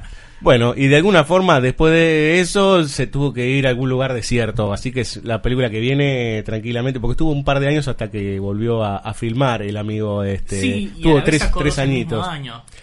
Que exactamente, ese mismo año sacó dos, una revelaciones y la otra que veremos en el próximo bloque, Sí. si les parece. Vamos a escuchar un poco de música. Spirit in the Sky, vamos, es el nombre del tema. Vamos a escuchar a Norman Greenbaum, que está entre todas las canciones que escuchamos durante toda la película, con una banda sonora de Silvestri, hermosa, por donde la miren. Nada, disfruten de esta gran, gran película de Robert Zemeckis.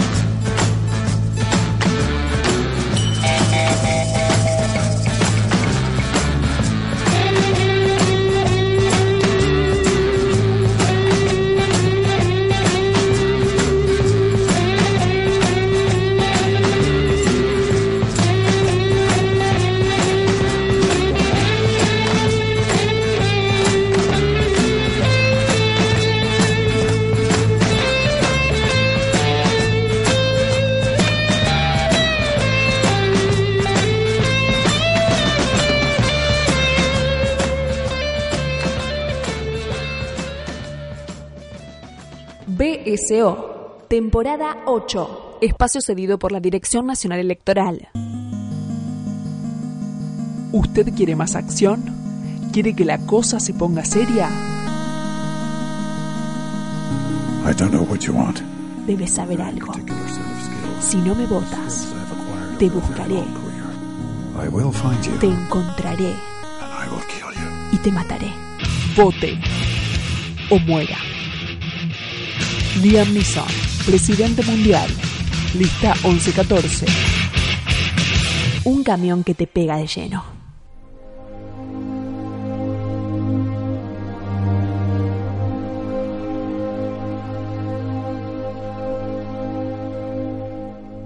Muy bien, tercera película de la noche. Y decíamos que tal vez con todas las peleas que había tenido el amigo CMX se podía ir a una isla desierta y quedar hablando con Wilson, con Wilson. En el año 2000, tres años después justamente de contacto, sale eh, a las salas con, para un jueguito de palabras, sale a las salas eh, con Revelaciones, una película con Harrison Ford, una especie de este thriller este fantástico. Sí, Eh, romántico. Romántico, este Me encanta mis revelaciones. a mí Yo también me gusta mucho. Yo A mí también me gusta mucho. Algunos me dicen cómo te puede gustar esa película de SMX. A Con me- Harrison Ford en un giro y, y casi inesperado en su Sí, carrera a esa altura. totalmente. Escribe Clark Gregg. Ah, el, el agente Coulson. El agente Coulson. Yo no sabía que era guionista. ¿A cuál? ¿Las revelaciones? Eh, revelaciones. What Lies Beneath. Gran, What gran Lies Beneath. título. Sí, y aparte el plano con la manito saliendo de la bañera. como Hay muchas cosas que tienen que ver con Hitchcock. Otra, otra también de, de la- las noches de Canal 13. Sí, claro. Yo, yo me recuerdo haberla pasado muy bien en la sala. Yo la vi en el cine y en una hermosura.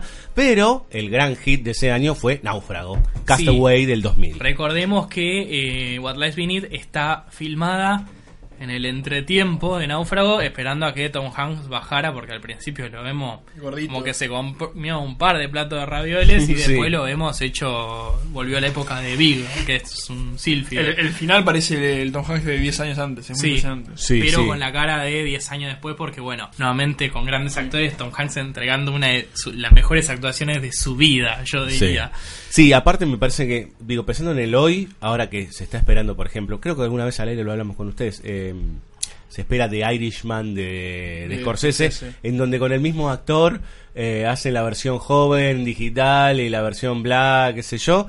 Acá me parece que, digo, en Náufrago el actor pone el cuerpo. Y si tengo que adelgazar 20 kilos, adelgazo 20 kilos, y si me... Y, y como pensando que se entrega para la película, ¿no? Sí, también creo que clausura un poco una época en que se había popularizado mucho esta cuestión de, de los actores, bueno, que también como Daniel Day-Lewis, como, como insignia de esto, de su vida bajada de peso, aprender a andar en kayak, aprender a Sí. bailar la macarena al revés, como estas cosas, estos como grandes hazañas actorales son muy propias del Hollywood de los El 90. mismo De Niro en otra época, digamos. Claro, ¿no? el mismo De Niro. Y lo que pasa es que Tom Hanks ahora creo que creo que es diabético o algo así. Ya esas subidas y bajadas de peso tan violentas no las puede aparte hacer. tiene 60 años. No, Sí, pero más sí. allá de eso, o sea, lo tenés como a Christian Bale que también tiene 10 años menos, pero se sigue haciendo mierda ya la dijo, salud. dijo que ya no lo va a hacer más. Ah, dijo que no lo va a hacer más. Sí. Bueno, como es un poco esa Su- escuela. la historia es linda porque mm, fue, fue cuando salió The Darkest Tower con. Gary Oldman haciendo de Churchill. Mm. Y cuando se enteró de que era 100% prostético lo que tenía Gary Oldman y que él no había ganado ni un gramo de más, eh, Christian Bell dijo: Me estás jodiendo. No, no, te juro que es todo de mentira. Yo soy un boludo. y No, vos no, sos no, un sí. boludo. Entre eso y que un médico le dijo: No "Cri- podés hacer Chris, eso". te vas a morir. Claro, bueno, son como un poco esas, esas este, choques entre las escuelas de Hollywood. No sé, yo me acuerdo de, de Jack Nicholson, esa anécdota de que le contaron, che, sabía que De Niro aprendió a manejar el taxi para Taxi Driver. El chabón dijo, ¿y por qué no actuó? Este, pero bueno, justo los, justo los, eso, como los 70 que empieza con De Niro, con toda Sí. esa escuela, y los 90 son como muy pa- parámetro de esos actores que hacen como grandes hazañas para la película, para el rol que requiere.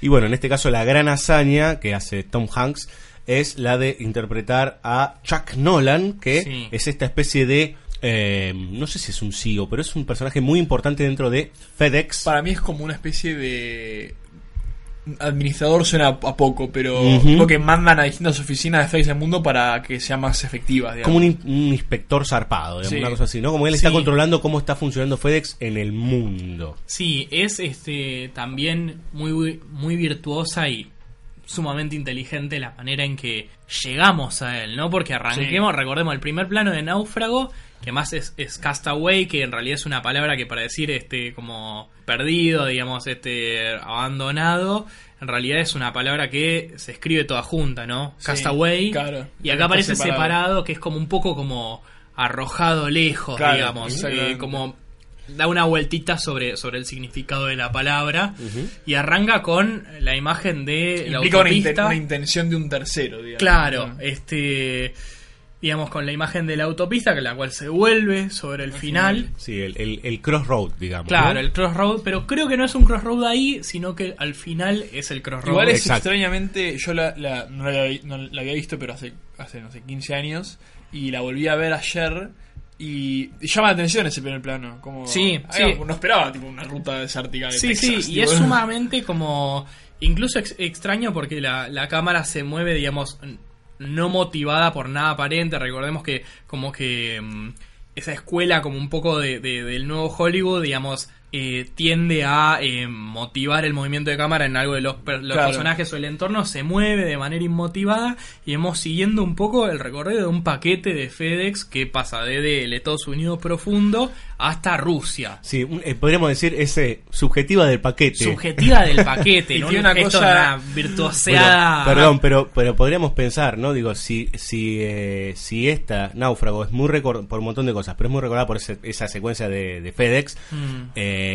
contacto es muy recordada por el plano del espejo, digamos, ¿no? Claro, Sí. no hablamos del plano del No nombramos el plano del No espejo. hablamos del plano, ¿no? pero digamos, él tiene esta cuestión de, de un poco de la cámara que, que atraviesa, digamos que atraviesa superficie como reponiéndolo rápidamente el de contacto que vemos a la pequeña Ellie yendo a buscar eh, em, El que- remedio del padre. el remedio del padre que se acaba de desmayar y nos damos cuenta de que todo está narrado como desde dentro de un espejo del baño, que es una perspectiva imposible porque la vemos subiendo las escaleras, entonces como este engaño de que algo que vos creías que estaba viendo con tus propios ojos en realidad es visto eh, desde otro punto de vista. Y en em, eh, La muerte le sienta bien también hay un par de planos medio de trampa en que lo que ves en el espejo en realidad eh, te hace creer que estás viéndolo realmente. Hay algo de, del traveling del espejo igual que incluso antes de que llegue al espejo y veas la truca ya es lindo. Sí. Es como un plano muy bello, el movimiento es muy bello y aparte está en cámara lenta y la nena corriendo con el pelo saltando. Es como un plano perfecto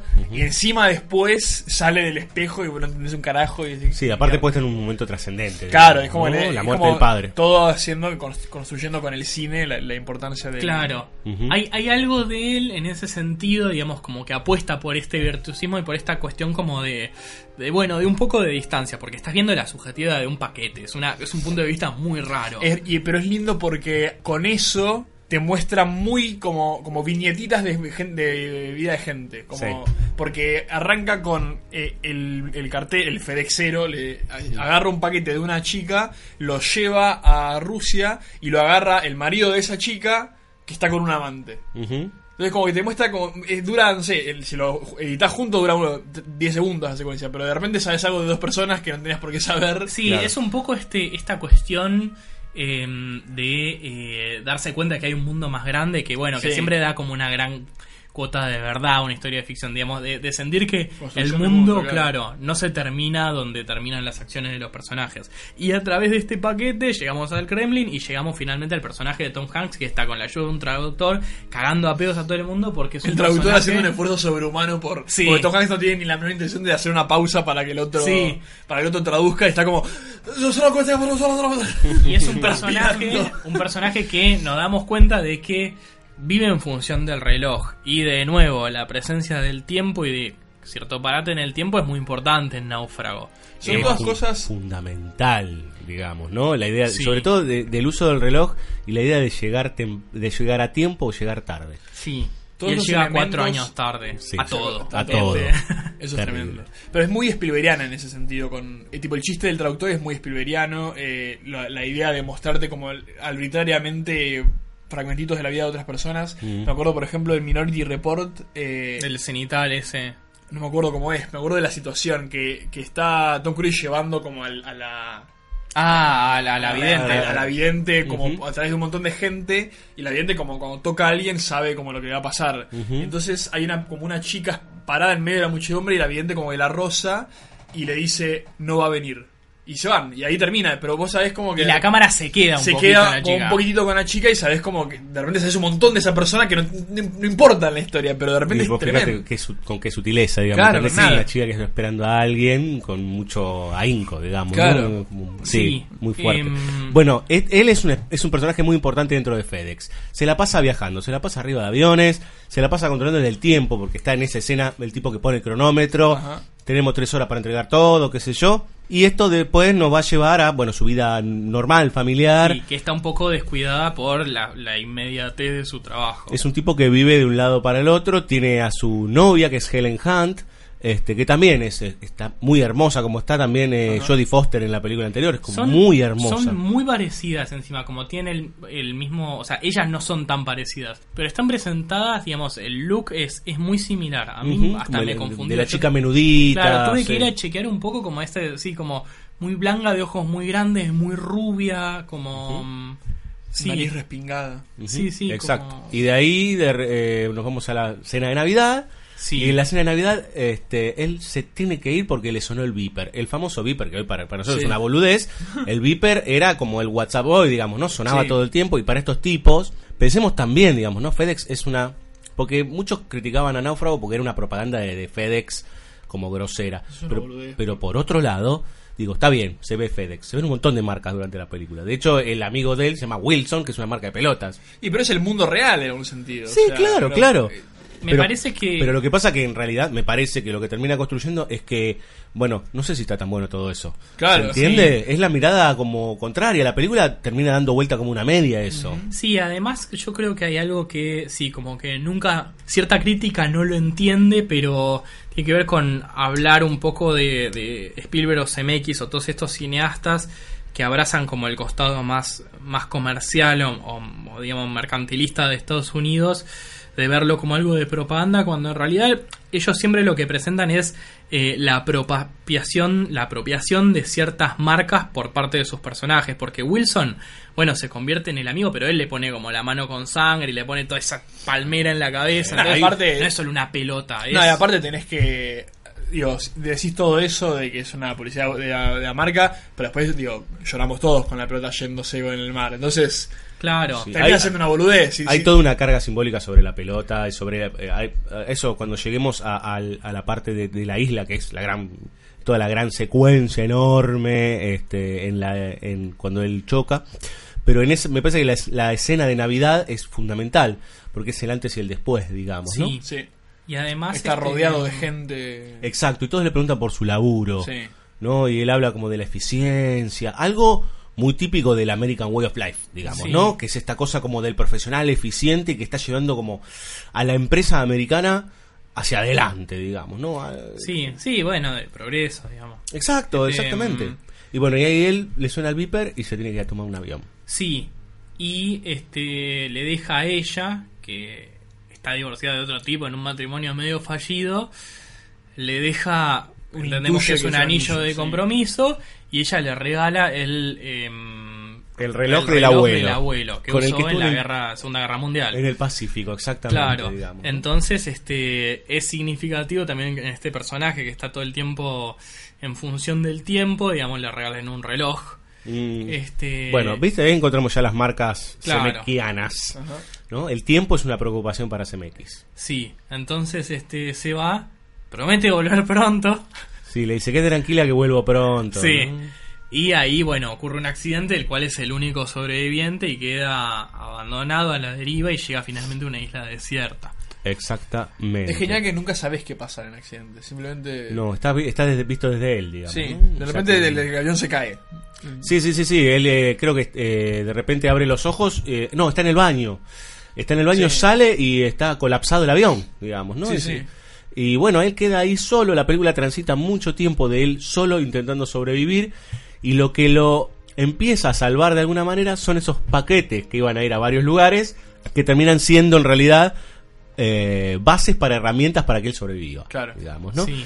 Cambia el significado de esos objetos, lo cual me parece genial. Hay unos cassettes, eh, es muy loco eso, ¿no? Por ejemplo, los cassettes están en, chi- en japonés, ¿no? Porque los japoneses graban mucho, o por lo menos se hablaba de los japoneses, ahora se habla de los chinos. De esto de que graban todo, y qué sé yo, muchos VHS, para los muy jovencitos, el VHS existía, digamos, ¿no? Este, y se mandaban por correo.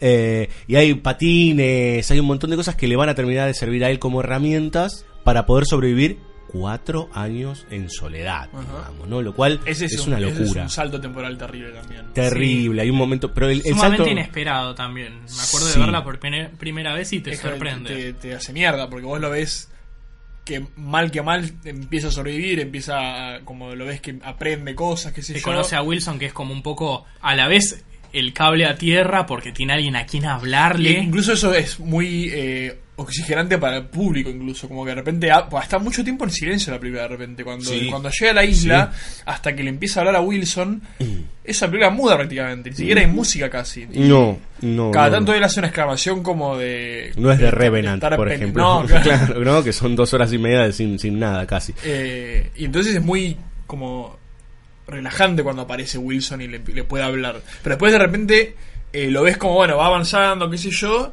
y de repente... Eh, que es después del diente, ¿no?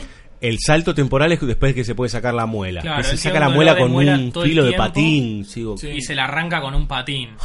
Digo, qué sensación de mierda, digamos, ¿no? Porque estás desesperado, pues aparte eso de estar infectado, es como una situación, pues todo es una situación desesperante. Sí.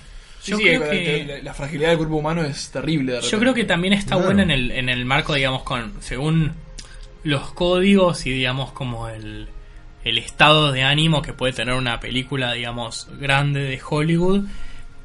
Es muy desesperante eh, eh, eh, Náufrago y además em, lidia un poco con esta idea de volverse loco, ¿no? Que era un poco lo que le pasaba a Jodie Foster al final, que todos ponían en duda su, su estabilidad mental.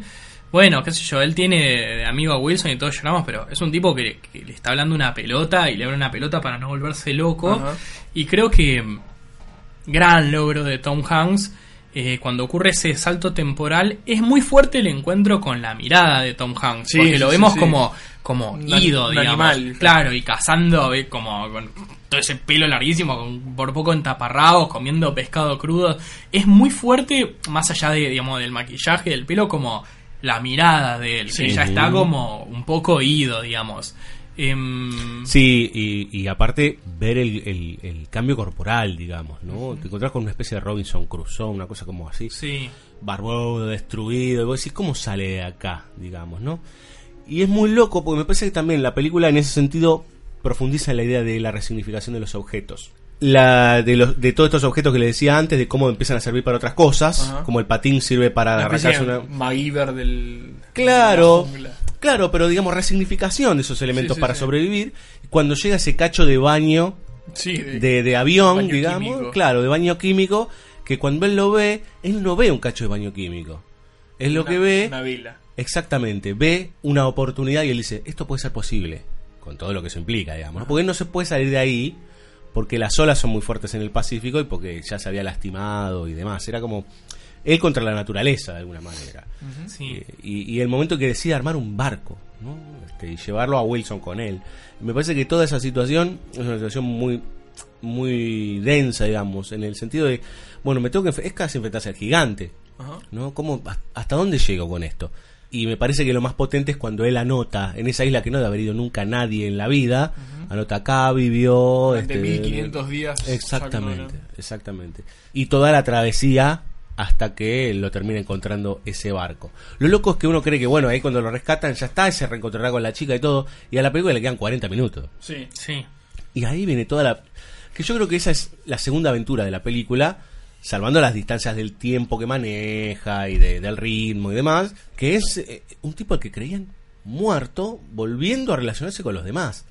Y que cabe aclarar que encima él hace todo lo que hace, porque él después cuenta que intentó suicidarse y no pudo, pero que todo lo que hace es por ella, digamos. volver a ¿no? verla a ella. Para volver a verla a ella, que la tiene una fotito adentro del reloj. Sí, que ya no funciona más, si mal no recuerdo. Sí, exacta, no, exactamente. no es casual.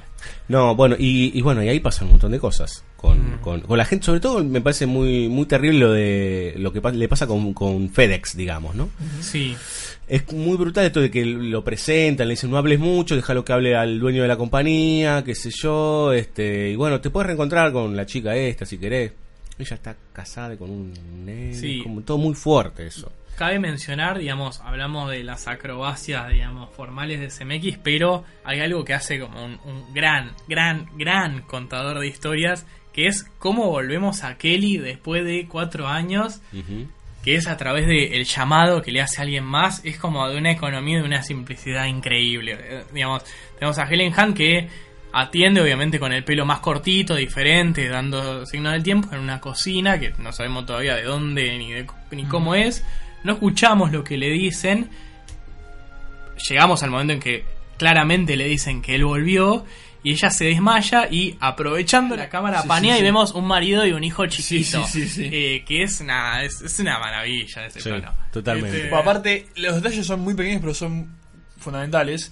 El marido arremangado de rodillas dándole comer al nene. O sea, que aparte es una familia funcional. Claro. Una- Sí, sí. Que parece una boludez, pero tipo, no es que hay un nene solo incluso. Claro. O, o hay como una familia que está funcionando. Sí, aparte pareciera ser, el marido es el dentista. Sí. Que es el dentista que él lo iba a recomendar o algo por el estilo. No, ese, ese fue dentista de él, pero no es, eh, no es Spalding, que es el, el Claro, chiste. Ese amigo claro, de Spalding. Claro. Hubiese sido terrible. Y es el que, claro, claro. total. Pero es él, es el que le supo dar algo que él no podía terminar de darle a, a Helen Hunt, a Ellie. Mm. Digamos, ¿no? ¿Ellie se llamaba el personaje de ella? No. Eh, no, Kelly. Kelly.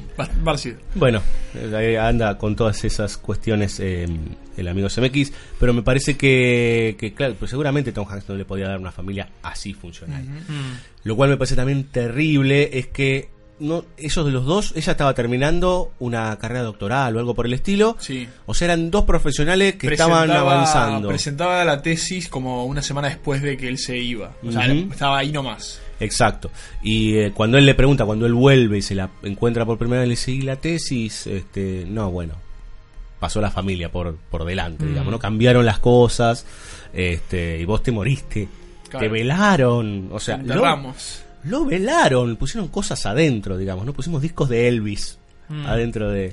Elvis eh, este también, emblema de, de lo americano que Sí, cayó en desgracia totalmente, como... Sí, porque Este- uno empieza a recaer en esa última parte de la película en que no es solamente él, es una gran película también sobre la ausencia. Él añorando volver a ver a Ellie, lo cual implica una ausencia constante, constante, constante por un alguien con quien luchar, pero en realidad cuando volvés a tierra, todos los demás sufrieron por esa ausencia, digamos, Claro. y todo lo que pasó. ¿No? Por ejemplo, él, No se, per- gratis, no él se perdió de darle el dato de un médico que podía salvarle la vida al amigo. Él no se quedó en esa, en ese, no pudo estar en ese año nuevo, que seguramente era el año nuevo que ella le iba a dar el sí para casarse. Hay un montón de cosas que van dando vueltas ahí. Ella probablemente se hubiese recibido porque Claro. era una semana después iba a ir a la presentación, pero como con el Sí. shock de la muerte de él, Exactamente, sí. Hay algo eh, también que me parece que... va recibido doctorado. está. Que también CMX va, lógicamente como cualquier persona que crece y, y madura, este, va reelaborando un poco esta idea con respecto al tiempo, lo- con el pasar de las películas. Es la película, si- digamos, la, la siguiente colaboración con Tom Hanks después de Forrest Gump que lo consagró a Tom Hanks, que hacía pelis tipo Big, Ujú. este, mm, y a CMX con el Oscar. Yo- a mí me interesa como ponerlo un poco en, en diálogo con Forrest Gump, porque son dos películas que tratan, digamos, profundamente sobre el azar, ¿no? Y el azar como una cosa em, más fuerte que uno, digamos, y que se vincula con el paso del tiempo, porque tenemos a Forrest Gump que atraviesa tipo toda la historia de, de los Estados Unidos con la ingenuidad de un chico de 7 años, ¿no? Y, y vos ves, ves que él, digamos, es como que no controla nada, porque bueno, porque digamos, o sea, tiene un retraso mental y porque además eh, todo ocurre con velocidad, digamos, que se simboliza en la imagen de la plumita volando a la deriva del viento. Eso también le gusta un poco a CMX. ¿no? Eso le Las gusta. cositas volando. Las cositas vueltas. volando, sobre todo si son digitales y la puedes. Sí, si sí, se sí. digital y se mueve, le gusta. No, pero yo lo que quería este, mm, señalar es que ambas tienen dos frases muy parecidas. Digamos, la de Forrest Gump claramente es eh, la vida es una caja de chocolate, no sabes qué te puede tocar. Y Náufrago es cuando él habla, digamos, de cómo sobrevivió y él dice nunca sabes qué puede traerte la marea. Entonces, son dos películas sobre Tom Hanks, el hombre abandonado, digamos, a la deriva total. Y hay como... Y eso sí no, em, no es Spielbergiano, digamos. Esta como entrega total al azar y digamos que la vida puede ser, digamos, puede haber cosas tanto malas o buenas y que no lo podés controlar. Eh, es una idea como bastante desesperada, digamos, para, Sí, para y- insertar en una película. y en ambos casos así. son, el, son el, el personaje batallando contra eso, digamos. Contra los avatares del, de, lo- de, entre comillas, el destino. Pero el destino no entendido de manera griega, por decir, sino Claro. de aquello que estaba viniendo, digamos, ¿no? Entonces, digamos, como hay algo mm, que en Forrest Gump, digamos, se plantea, pero fue bastante equívoco porque había tanta gente diciendo que incitaba al republicanismo extremo, como diciendo que. Si seguís las instituciones vas a Claro, si triunfar. seguís las instituciones vas a triunfar, como tanta gente que decía, no, es la historia de una persona que, digamos, tiene un retraso y que todos lo siguen a ciegas. Náufrago es más contundente a- con respecto a ese como ese abandono que también es Castaway, digamos, Claro. eh, el abandono y digamos cuando finalmente llegamos como al cierre de la película en que él empieza a rearmar un poco su vida y se encuentra, digamos, en el crossroad y se encuentra con la chica que le dice, mira, por es, si vas hacia la derecha, hasta Canadá no hay nada, y por el otro lado tenés California y tenés cosas, y él se queda, digamos, no es que prende la camioneta y va hasta California, y bueno, él se pone en el centro del crossroad. Sí. Em, con lo cual hay una idea muy como, sí, como, como de mucha incertidumbre en Náufrago. En algún punto es como, como la soldado Ryan, digamos, de, de, de, bueno, como merezco, merezco como el rescate, no sé, este... Sí, sí, no sé si, eh, si, si, bueno, en Rescatando a Soldado Ryan está expuesto verbalmente eso, ¿no? Decime si yo fui un buen hombre. Claro.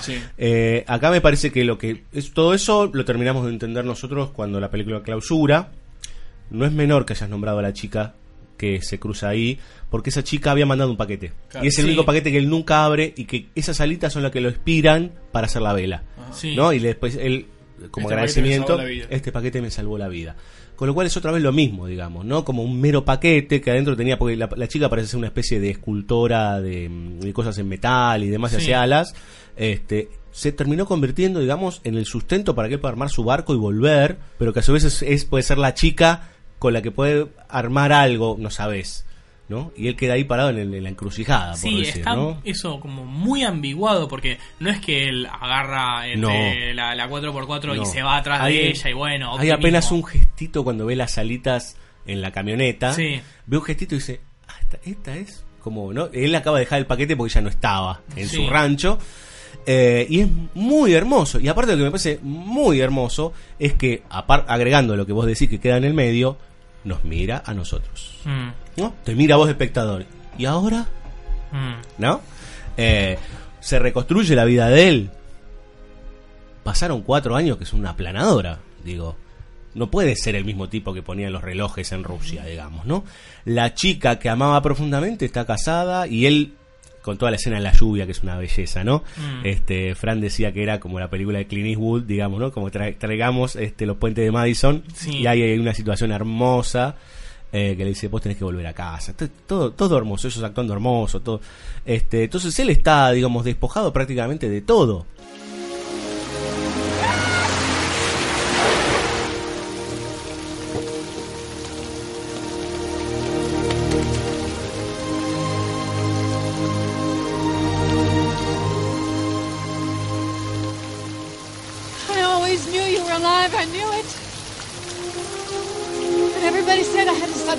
Saying that, I had to let you go. I love you. You're the love of my life. I love you too, Kelly. More than you'll ever know. La chica que lo motivaba no puede ya ser más el amor de su vida. Ese laburo no puede ser el mismo. Incluso en, eh, como pista en Navidad, en el principio de la película, él está en la casa de ella.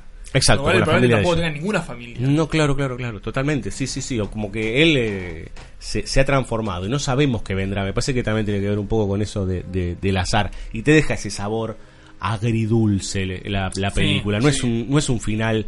Por ahí es un poco más esperanzador contacto en ese sentido. ¿no? La ves a ella como más alegre, como que hay algo que, que- que puede llegar a, a- a rendir frutos, vaya uno a saber, pero también es inmenso. Acá lo inmenso es como, bueno, la angustia de lo que puede llegar a venir, no sabemos, ¿no? Sí, sí, sí. Pero al mismo tiempo la posibilidad de, de reempezar. O sea, Claro. tampoco es amargo, es como es agridulce. Agridulce, exactamente, exactamente. ¿Quieren escuchar música o tiene algo más para decir, Monsieur Brandaris? No, no, vamos, vamos a escuchar música. Y bueno, vamos a escuchar a Elvis Presley, ¿no? ¿Eh? Vamos, vamos. Return to sender, ¿eh? O sea, que regrese el paquete, digamos, ¿no? Regréselo, porque vuelve después de cuatro años. Return to sender. Return to sender. I gave a letter to the postman. He put it in his sack. Bright and early next morning, he brought my letter back.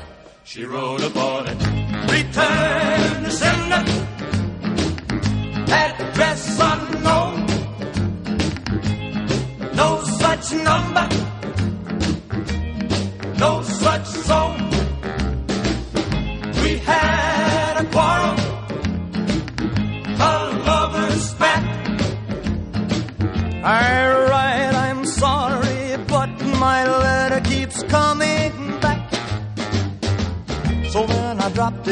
Mailbox as in a special deed.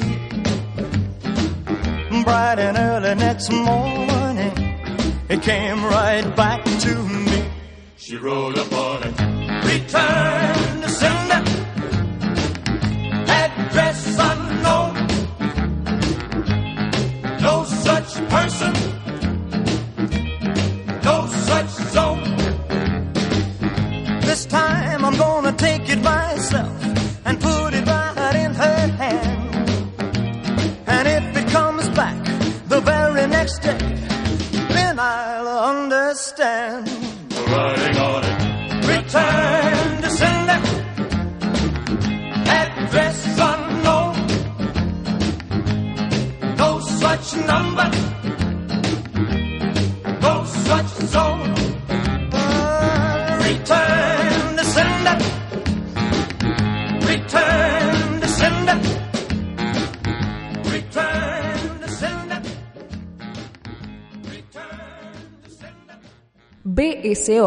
Temporada 8, espacio cedido por la Dirección Nacional Electoral. Vote lista negra. Anakin Skywalker presidente. La fuerza. Eso que siempre estará contigo mientras yo te deje. Por nuestros hijos. Por nuestros nietos. Bueno, los míos no. Vote lista negra. Anakin Skywalker presidente. Por una república I must obey my master. en llamas.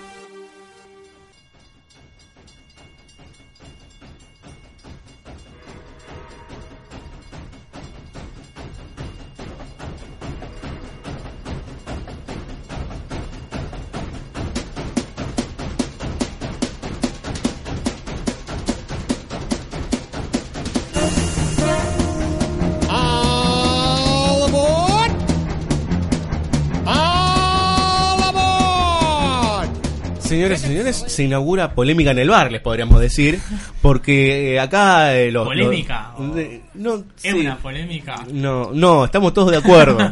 pero bueno, pero vamos a intentar hablarla. Lo cierto es que cuando los chicos eligieron eh, las películas, decidieron poner una película que en general es bastante denostada. Por, pero con- creo que con justicia vayamos, va- iremos viendo cómo funciona el expreso polar. Cuando, cuando grabamos la segunda parte de Spielberg eh, y después planificamos la de CMX, eh, Silur nos dijo: Solamente no me hagan hablar del expreso polar. y se acordó. No sean hijos de puta y no me hagan hablar del expreso polar. Y se acordó porque después yo leí el mensaje de Francisco que dijo, Hacela hablar, le empezamos la. Dale, Como, sí, vamos a picarlo. Lo- lo- Francisco no la había visto. Yo no, la había visto. No la había visto. Yo debo decir, es la primera película eh, de animación de una serie, de una serie de tres, porque es trilogía. Una ¿no? década en la cual se encaprichó CMX con. con el, el motion capture ese. Sí, este, Está viendo cómo se llama. Él le dice Motion Performance Capture. Claro, es, Eh. este, oh, es como toda una cosa. Eh, lo cierto es que nos encontramos con un tipo de animación pseudo realista. Eh, la verdad, no sé, que ha quedado en el tiempo, porque realmente Sí. uno lo ve y ve casi, parecen los videojuegos de los 90, ¿no? Es muy una cinemática de la Play. Total, Sí, total, es un videojuego, sí. Y tenemos una historia de Navidad, una historia de un trencito que lleva niños. Es muy. eh, yo lo, lo que más pensaba mientras la veía, la vi hoy, es. eh, ¿Para qué?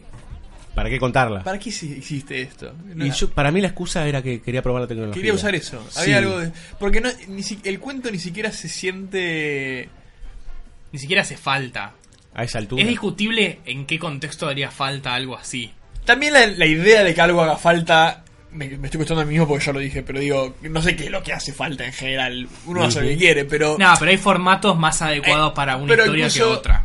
No, pero no hablo de la, de la, del, yo hablo de la película en general. Ah. tipo de la historia. De tipo, su existencia Claro, como sí, sí, no, no solo de por qué es digital. Eso lo puedo entender más, porque quiere hacer una cosa medio tomilleriesca que, que el- la, la vida real no te permite, digamos. Pero a la vez no, Medio Tintín raro. después con Spielberg, como que esa cosa de los, los cuerpos que ya son, no, no- no son de carne ni nada, entonces lo sé, que vuele por todos lados. Pero en general la película, como una- un cuento de Navidad, después se hizo efectivamente un cuento de Navidad, pero digo... Es la tercera de esas tres. Claro, pero digo, siendo que no es un cuento de Navidad y que efectivamente la hizo, esta no entiendo bien. Hay algo muy, muy. Para mí sigue siendo la base tecnológica, ¿eh? que él quiso probar esa ser- Hay tecnología. algo muy bizarro en, en toda esta segunda mitad de la década, porque pasamos de Náufrago en el 2000 y hay un salto de cuatro años hasta el Expreso Polar, después viene Beowulf.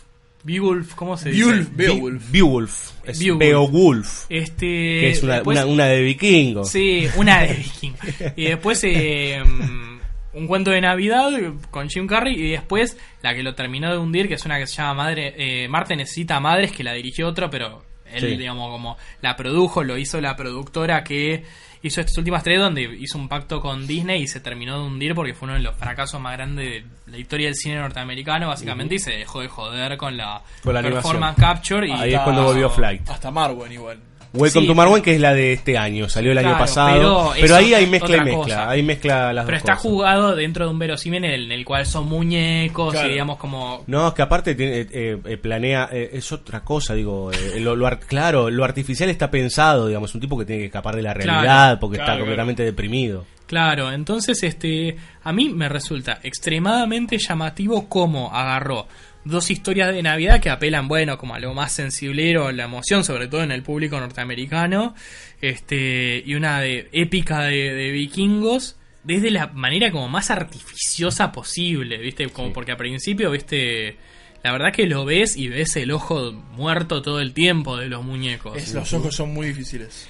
Para Sí, las mí, bocas, ¿no? Las bo- hay incluso pareciera que los ojos y las bocas están des- des- despegados del rostro. Sí. Sí. Como, Como, que, que, se- hay, un, un preset que es el, el rostro. y otro preset que es el- la como boca que cuando, cuando giran la cabeza, el, el- la boca tarda un cuadrito más en moverse con la cabeza. Sí, Hay algo- raras. Sí, sí. Hay algo de que, de que si bien es como la, la que más ha envejecido de todas las películas, es la que más nos permite hablar de como del, del- del cine ahora, digamos, y cómo se usa el, El el CGI. CGI de, de los usos como casi impropios, porque venimos de ver, bueno, la obra maestra que es el tráiler de Cats, que agarrate lo que va a venir, eh, esta mezcla de, de- de actores gato por CGI, pero que parece la face up, viste que ta- estamos todos con cómo me voy a ver de viejo, bueno, Sí. es un ¿Cómo poco me voy a ver de gato? Claro, es un poco eso.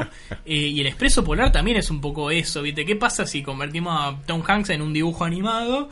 Este, venimos de El Rey León hiperrealista, como una situación en que el, el uso y abuso de- del CGI ya está dando eh, muchos ejemplos del famoso Uncanny Valley, Sí. que es como esta, esta eh, como, como proposición de que cuando algo digital o, o robótico... Es un concepto de robótica, ¿no? Claro, es Sí. que es un concepto de robótico de que cuando algo como robótico se parece demasiado a algo real, genera como una especie de incomodidad o distanciamiento. El Valle, a- a- yo soy muy fan del concepto. Básicamente lo que dice es: mientras más realista es un robot antropomórfico, más empatía tenemos hacia ese robot. Pero hay un punto en el que es muy parecido a un humano, pero no tanto, en que la empatía baja y se arma un valle hasta que vuelve a subir, en el que es repulsión completa. Me hace pensar en, perdón, eh, pero me hace pensar en Matrix, la, la gran película de los Les Wachowski, o como le quieran- ahora. la- ahora es Las Sí. eh, Wachowski, que efectivamente se explica ahí, que la primera Matrix era perfecta. Claro. Y que estaba todo para que los humanos viviesen eh, bien y en paz.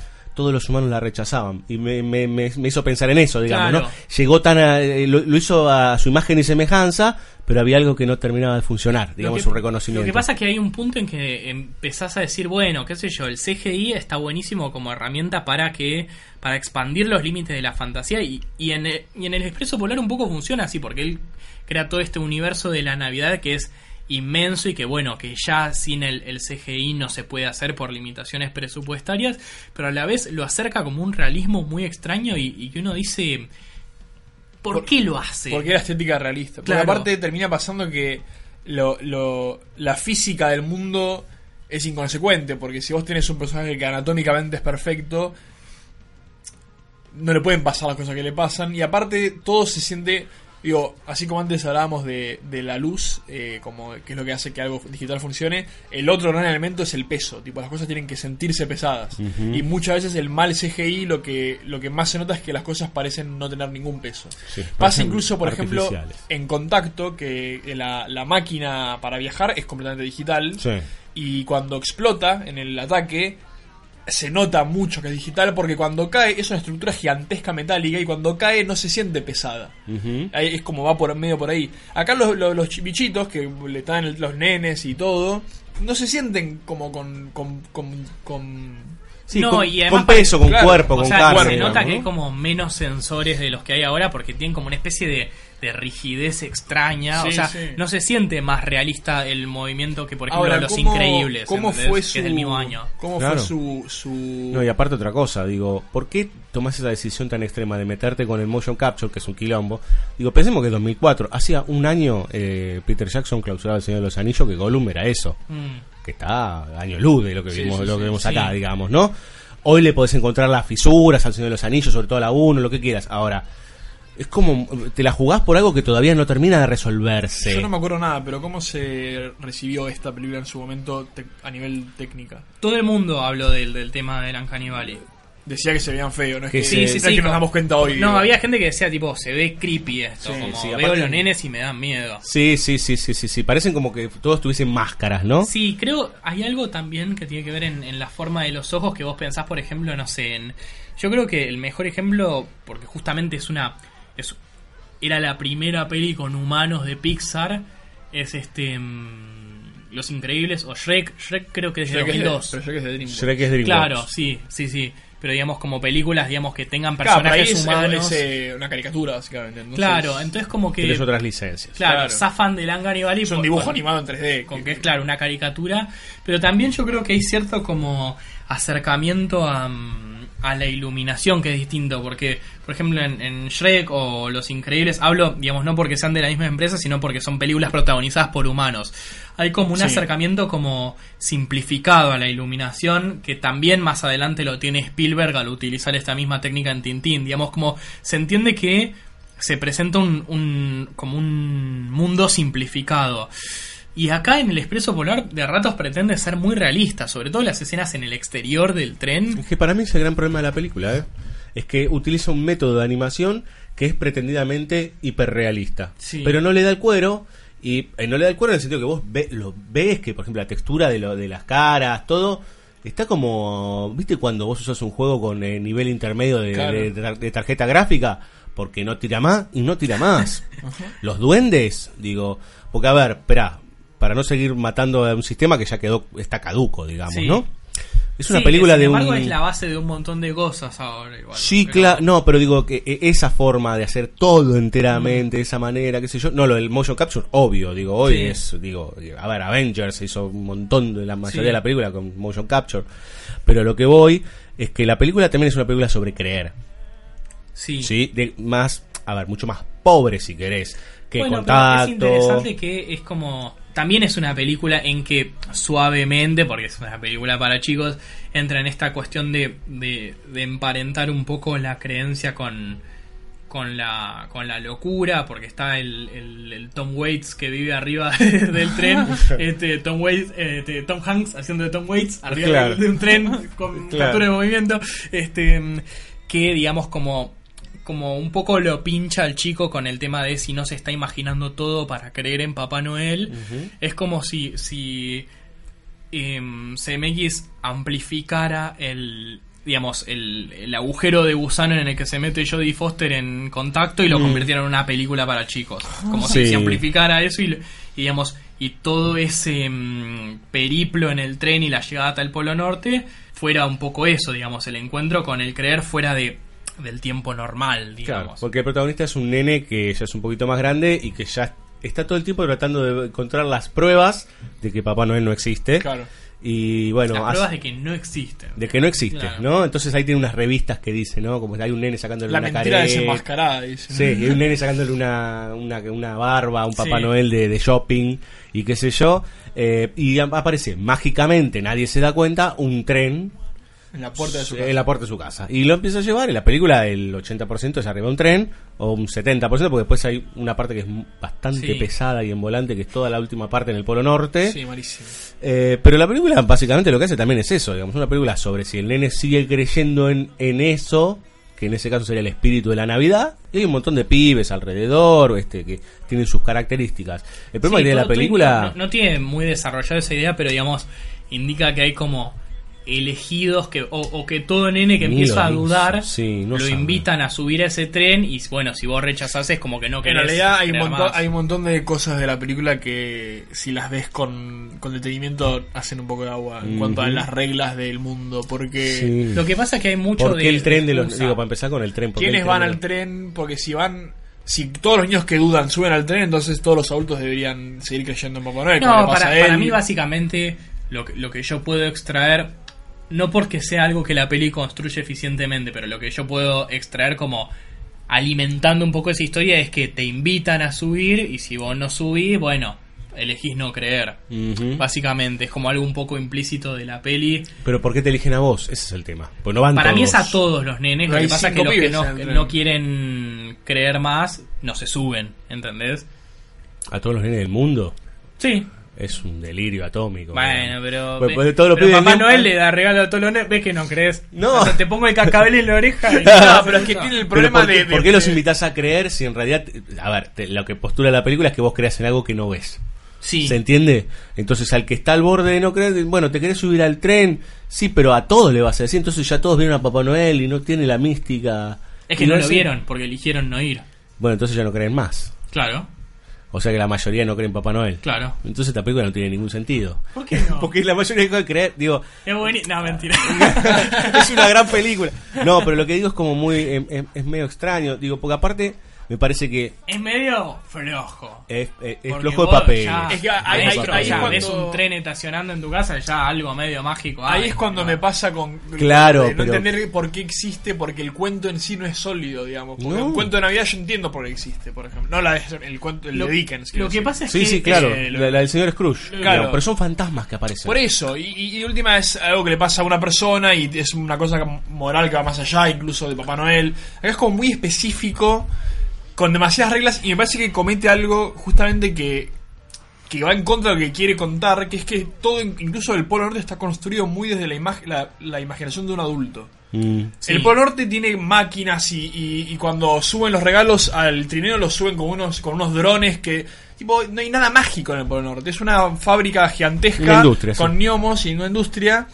Con lo cual se nota mucho como la falta de niñez en esa imaginación. Pero así todo el tono que mantiene la película está pretendidamente puesta para chicos. Para ¿no? mí hay, Porque es todo sí, sí, como sí. muy Para mí es una peli como un poco indecisa igual, porque te digo, o sea, se me van a cagar de risa, ¿no? Pero cuando arranca con la voz de, de Tom Hanks y sobre todo el final cuando está con la hermanita que escucha el cascabel, pero después está la voz, la voz es la voz de, de Tom Hanks, digamos, a mí me reemociona. Eh, No, a mí ni pedo. no. A mí me emociona, eh, sobre todo esta cuestión de, de oír o no el cascabel que le da Papá Noel, que digamos es un punto el, el símbolo de que crees o no. A vos decís el final. Eh, claro. Pero me lo dice, no lo. Bueno, pero hay Una algo- voz que me dice bueno, y pero- nunca dejé de escucharlo. Bueno, pero hay algo del relato en off que a mí me parece em, emocionante y emotivo, pero siento que es una peli que va contramano de sí misma y creo que esto que vos decís es muy clave, digamos, que está concebida desde la imaginación de un adulto, porque digamos, si bien todo el periplo es mágico, porque el tren aparece mágicamente, lo llevan, aparece Papá Noel, qué sé yo,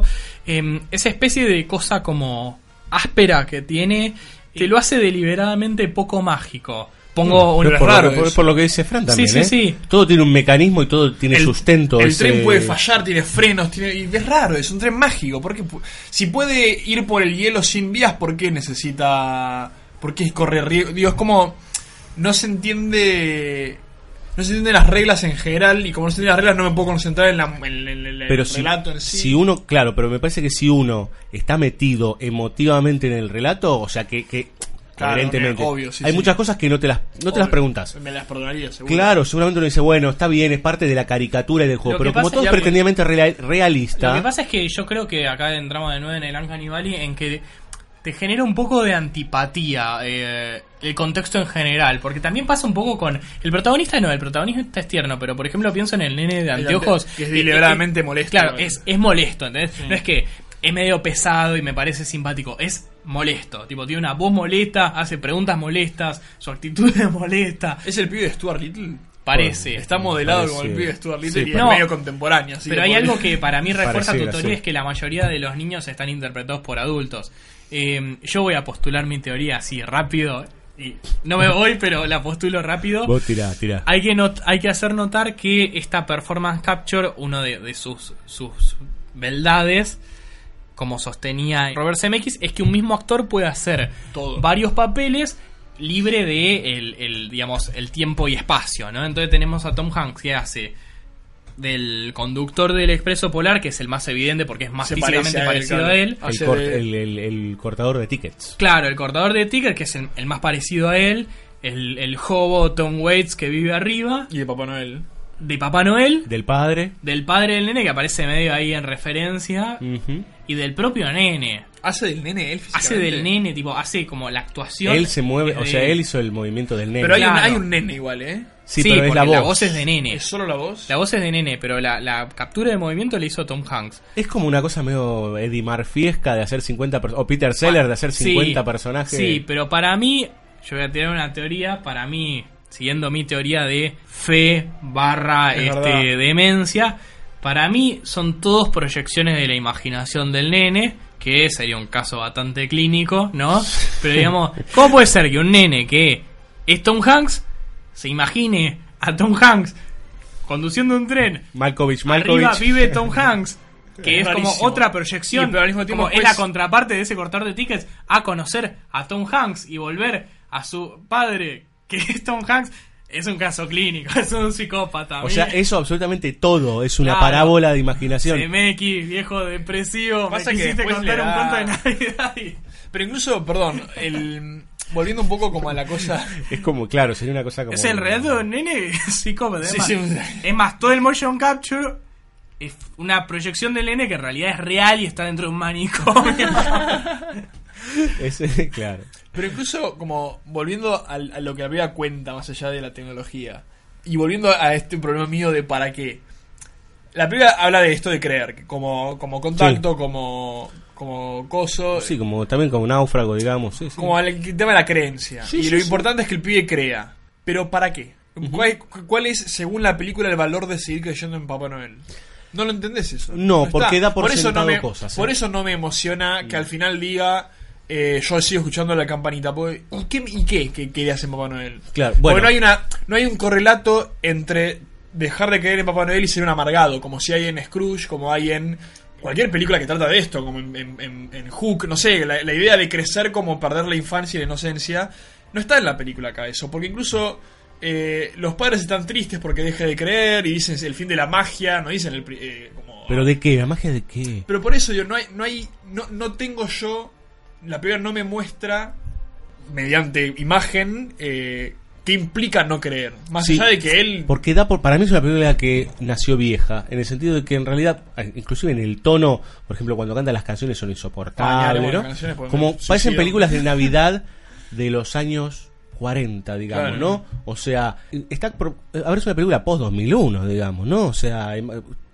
dos torres explotaron en Estados Unidos y vos venís a cantar Kumbaya, digamos, ¿no? Como, ah, es como, para mí está, está, de, está de modé, digamos, ¿no? Y da por sentado el espíritu navideño. Pero si vos, en el 2004, cuando todo empieza a caerse a pedazos, porque por primera vez te hicieron explotar tu propio país, y la gente tiene que volver a creer, y lo pones desde el lugar de la Navidad, y, y lo primero que tenés que hacer eh, no es, che, ya sabemos lo que es la Navidad. Sí, sí, pero ¿qué, qué es la Navidad? Claro. Porque si querés, vamos al lugar espiritual. No vamos a, o decimos el Papá Noel de Coca-Cola, digamos, ¿no? El rojo y blanco. Mm. El Santa Claus. Ahora, si vos querés entrar en la idea del compartir, qué sé yo, la Navidad, que es compartir, pensar en el otro, el prójimo, bla. En, en términos eh, católico, cristiano, lo que vos quieras. el pibe es bueno de entrada incluso. Pone- no es un mal pibe, es un pibe que está dudando porque está creciendo como cualquiera Claro. nosotros. ¿Qué? Nosotros nunca decimos, nunca espiamos para ver si no Papá cambia Noel- nada en el pibe más Si los reyes eran los a padres. creer.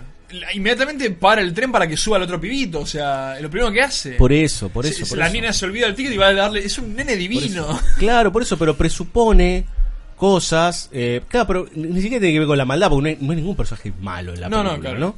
Me parece que también está la cosa adulcorada para. tam- también es viejo, digamos, porque hoy los pibes funcionan de otra manera, digamos, No, ¿no? No, es que sí tiene que ser todo más. como medio suavecito. En Toy Story 1 había un malo clarísimo. no sé, Y es dos, más y vieja. tres, bueno, sí, está bien, la pero tres, la más sí. vieja de todas, quiero decir. Sí, claro, Y Gaby sí. Gaby. Y Gaby Gaby. No, Gabi Gabi justamente no es mala, ese es el problema. Gaby Gaby es, eh, es uno de los malos con más eh, matices, digamos. un porque malo es un, es un posmoderno. malo bueno. En es- realidad no, el es mundo una- lo es hizo un- malo. Es una El emo. mundo lo hizo mal. Ah, es una boludez, Gabi Gabi. Ya estaba, ya estaba Lotso para ser un ma- malo con matices y era mucho mejor personaje. No, pero ese es malo en serio, claro. Pero tenía una explicación y tenía su, su Es, un villano, es una villana menor al Gaby 8, es, claramente. eh, es moderna. El mundo le hizo mal. El mundo, le, el mundo le hizo mal. Me Bueno, mató. sí.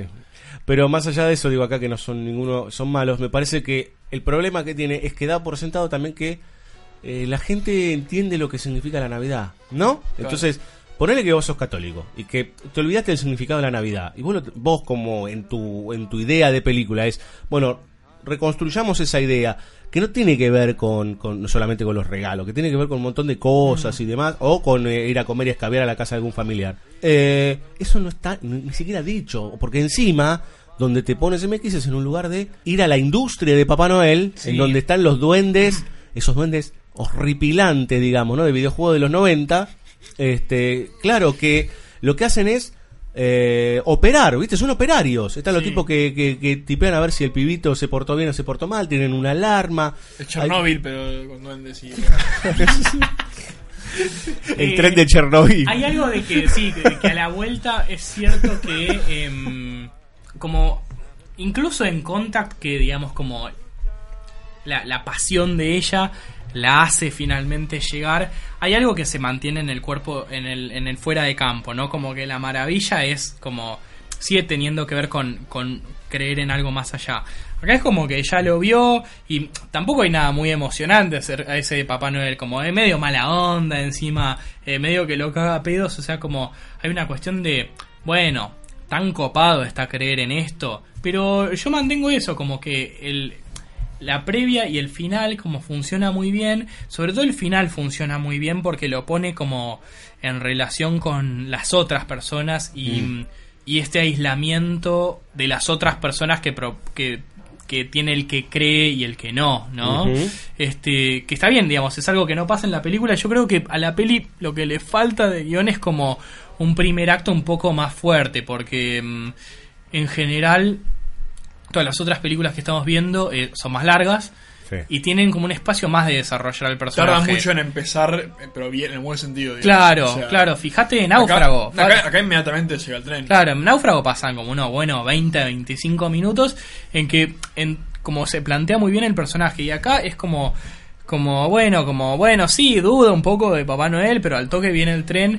Y no se desarrolla mucho eso, digamos. Yo creo que verlo en relación con la familia hubiera servido. Incluso, viste, bien como bien Disney esto, como que el nene se manda una cagada, viste, que le diga a la hermanita, vos lo que crees es una pelotudez, viste, ese tipo de cosas que, que ves que bueno, que, que tu, Que tu desprecio como lastima a alguien Sí, que querés. Incluso quiere estar eso en la película, porque él antes de dormirse espía a la hermana y la hermana le dice al padre las cosas que él le dijo sobre Papá Noel, pero no tiene peso, no es que la hermana está llorando desconsolada. Claro, yo Las creo cosas que- están, pero no tienen peso en tal caso. Yo creo que le falta... La- en la los Navidad, de- la Navidad es la Navidad, es un acto, es una cosa, creer en un algo que no sabes bien qué es, que está Papá Noel. Sí, yo creo que le ¿Qué pasa significa eso. Papá Noel? Un poco ¿Qué lo que, lo que mencionábamos en La muerte le sienta bien, digamos que de repente hay cosas puestas por porque es divertido de filmar, eh, pero que no tienen mucha lógica. Bueno, yo creo que eh, acá pasa lo mismo y me, o sea, es más grave porque la película es peor, este, pero sobre todo hay algo de esto como gráfica de videojuego que él la explota solo porque puede explotarla y mal. Por ejemplo, no sé, me queda muy patente cuando em, la nenita, este, la nenita que es su amiga, Sí. este, él le pierde el ticket del expreso polar y después Sí. lo encuentra y, y el, digamos, Esa secuencia es inexplicable. el conductor la lleva arriba, ¿por qué la lleva arriba? Aparte, cuando te- todo- tenés todo todo en el auto, todo es inexplicable. Las reglas no están claras. Claro, él se sube al tren, bueno, se encuentra con Hoboton Waits y hay como un montón de escenas que sirven como para despliegue técnico de lo zarpado que se ve eh, la nieve, pero se siente como, como esas situaciones como estiradas de que, bueno, está bien, corre para darle el ticket a la pibita, nada más. Pero pasa tanto tiempo que ya te olvidas de qué venía a hacer y todo sirvió para mostrar al pibe arriba del tren y wow, qué bien que hace la nieve. Aparte se dan cuenta que nada tiene consecuencias, por ejemplo, la pibita que no que pierde el ticket le dice, bueno señorita me va a tener que acompañar y en realidad la llevó a la locomotora, Pero que se claro, sienta a sí. manejar, así con todo, En el digamos. medio, ¿no? para, ¿para qué la lleva por el techo? Tipo, es inexplicable. Si es un Después, frío de- si es un el- frío de el- caga- El, el- el ticket se, se vuela y, y, Vuelve. y de una cosa medio de máquina de Ruth Goldberg llega de nuevo al tren. Con lo cual eso te da a entender que está algo medio como predestinado, pero al mismo tiempo no, porque se puede morir todo el tiempo. Entonces no, no se entiende. No, no, no. es no, un eh, poco lo que les pasó y donde ya se les nota quizás un poco la edad. Es un poco lo mismo que le pasó a Spielberg después con la del gigante, ¿viste? Sí. Decir como, bueno, esta para los nenes, entonces Le me pasó ca- 20 años después, más o menos. Sí, sí, pero bueno, eh, le, le pasó Pero sí, eventualmente. sí, Este, digamos, decir, bueno, esta es una para los pibes, entonces hagámosla bien boluda y que nada tenga lógica. Y la verdad que. Tiene mucha más lógica lo- la, la del gigante que esta. A mí no me gusta la del gigante, pero tiene mucho más lógica que esta. Por lo menos. Sí, pero hay arbitrariedades muy gruesas, ¿viste? En, en esta me parece que no se pone en juego nada. O sea, sí, a- a- eh, presuntamente se pone en juego la creencia del nene. El tema es que después todo, lo- todo el trayecto, la, pe- la peripecia y los problemas que se van presentando, ninguna tiene. eh, digo, el tren, sabes que nunca va a descarrilar. Que a la, a la nena no le hacen nada porque perdió el ticket. Todo eso, si ellos se meten ilegalmente en las, en las oficinas de Papá Noel, no pasa nada. Todo no pasa nada. Sí, todo obedece como una lógica como demostración. Eh, es como eso, como un simulador de- del motion capture. Este, y toda una sucesión de cosas. Porque bueno, ustedes como le- les parece más potable, pero digamos, todo, todo apunta, todos los cañones de la historia apuntan a wow, ¿qué va a pasar cuando lleguemos al Polo Norte? Está, existe esa expectativa. Pero en el medio, o sea, solo recorren el expreso y charlan un poco con los otros nenes, pero digamos, en términos de acciones no pasa nada. Es un No, boludo, recorrido de pasa, ya, lo, ya lo hablamos, te pasan un montón de cosas. ¿Qué pasa? En acciones pasan, no es que sigan hablando. Bueno, pero en Lo del términos de- techo, de- lo del de- hielo. Está bien, pero digamos, ocurren en función de como, como acciones mecánicas. No, eso sí, como eso sí, que yo el lo digo guion que no es que no pasa nada. Hay No, un no, montón de digamos, peripecia, a lo que poco es- que haga avanzar, Sí. digamos, la historia. Claro, digamos, como que hay poca cosa dramática. Es decir, como, bueno, el guion, tipo, tenemos el pibe que no cree, aparece el preso polar. Eh, no puede, eh, vuelve a escuchar el cascabel. ¿Qué Incluso- metemos en el medio? Peripecias. Incluso son peripecias que ni siquiera implican. El pibe no hace virtualmente nada. No. En el, con lo, porque de última, bueno, puede haber peripecias, pero en tanto el pibe ayuda, qué sé yo.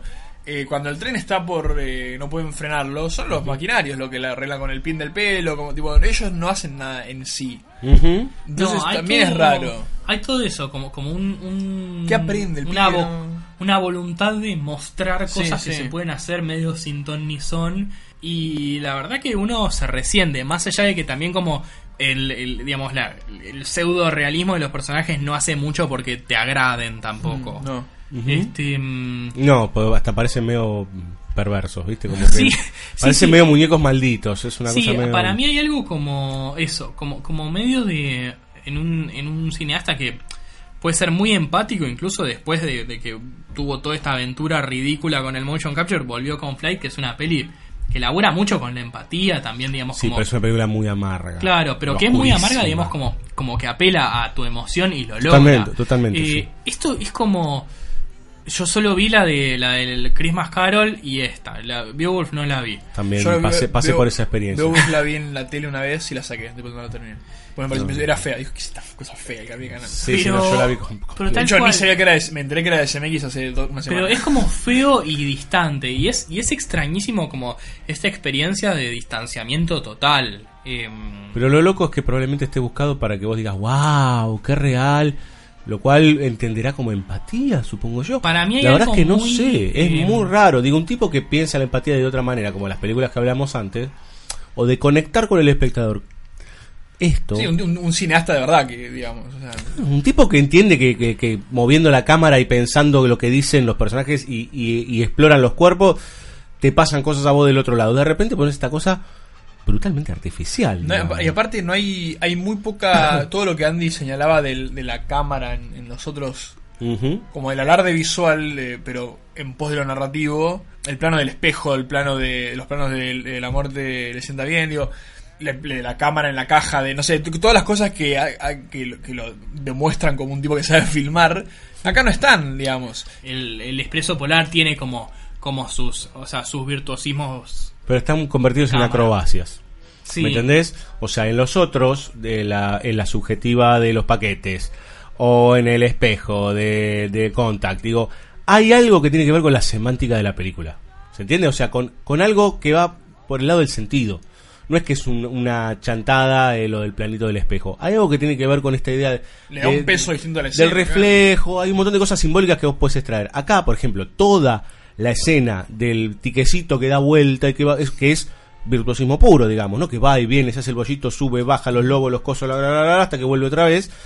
Para mí eso es una pirueta. claro ¿Se entiende? O sea, no, algo- no hay nada adentro de eso, porque encima no tiene ninguna consecuencia. Hay algo El pibe lo ve y se lo lleva. no significa nada Hay algo el como- espejo significa un montón de cosas Y pero claro, eh, digo, es el, el fantasma del padre, hay un montón de cosas que, que se, da- que se proponen en, en un plano. Imagínense, estamos hablando de toda una escena entera. Hay algo en conflicto en la película después de entre mm, que repito, como sirve mucho para hablar de, de un poco el cine de Hollywood y la combinación con el CGI ahora. Como algo peleado entre esta búsqueda de mayor realismo a través de, de la performance capture y a la vez esta lógica un poco fantástica de, dibujo animado que tiene que mm, visualmente es muy chocante, digamos, como que Mm. todas esas acrobacias y toda esa cosa pretendidamente juguetona parece muerta en la peli. Ujú. Y es que lo que Este- tiene que pasar es que hay que ir a, no sé, Tintín, que es- Sí. es, es- Pero son más de 10 años después. No, obvio, ni hablar, pero digo, pensando en... No, No, 2014 no es es. tanto, no, es de 2011, 12.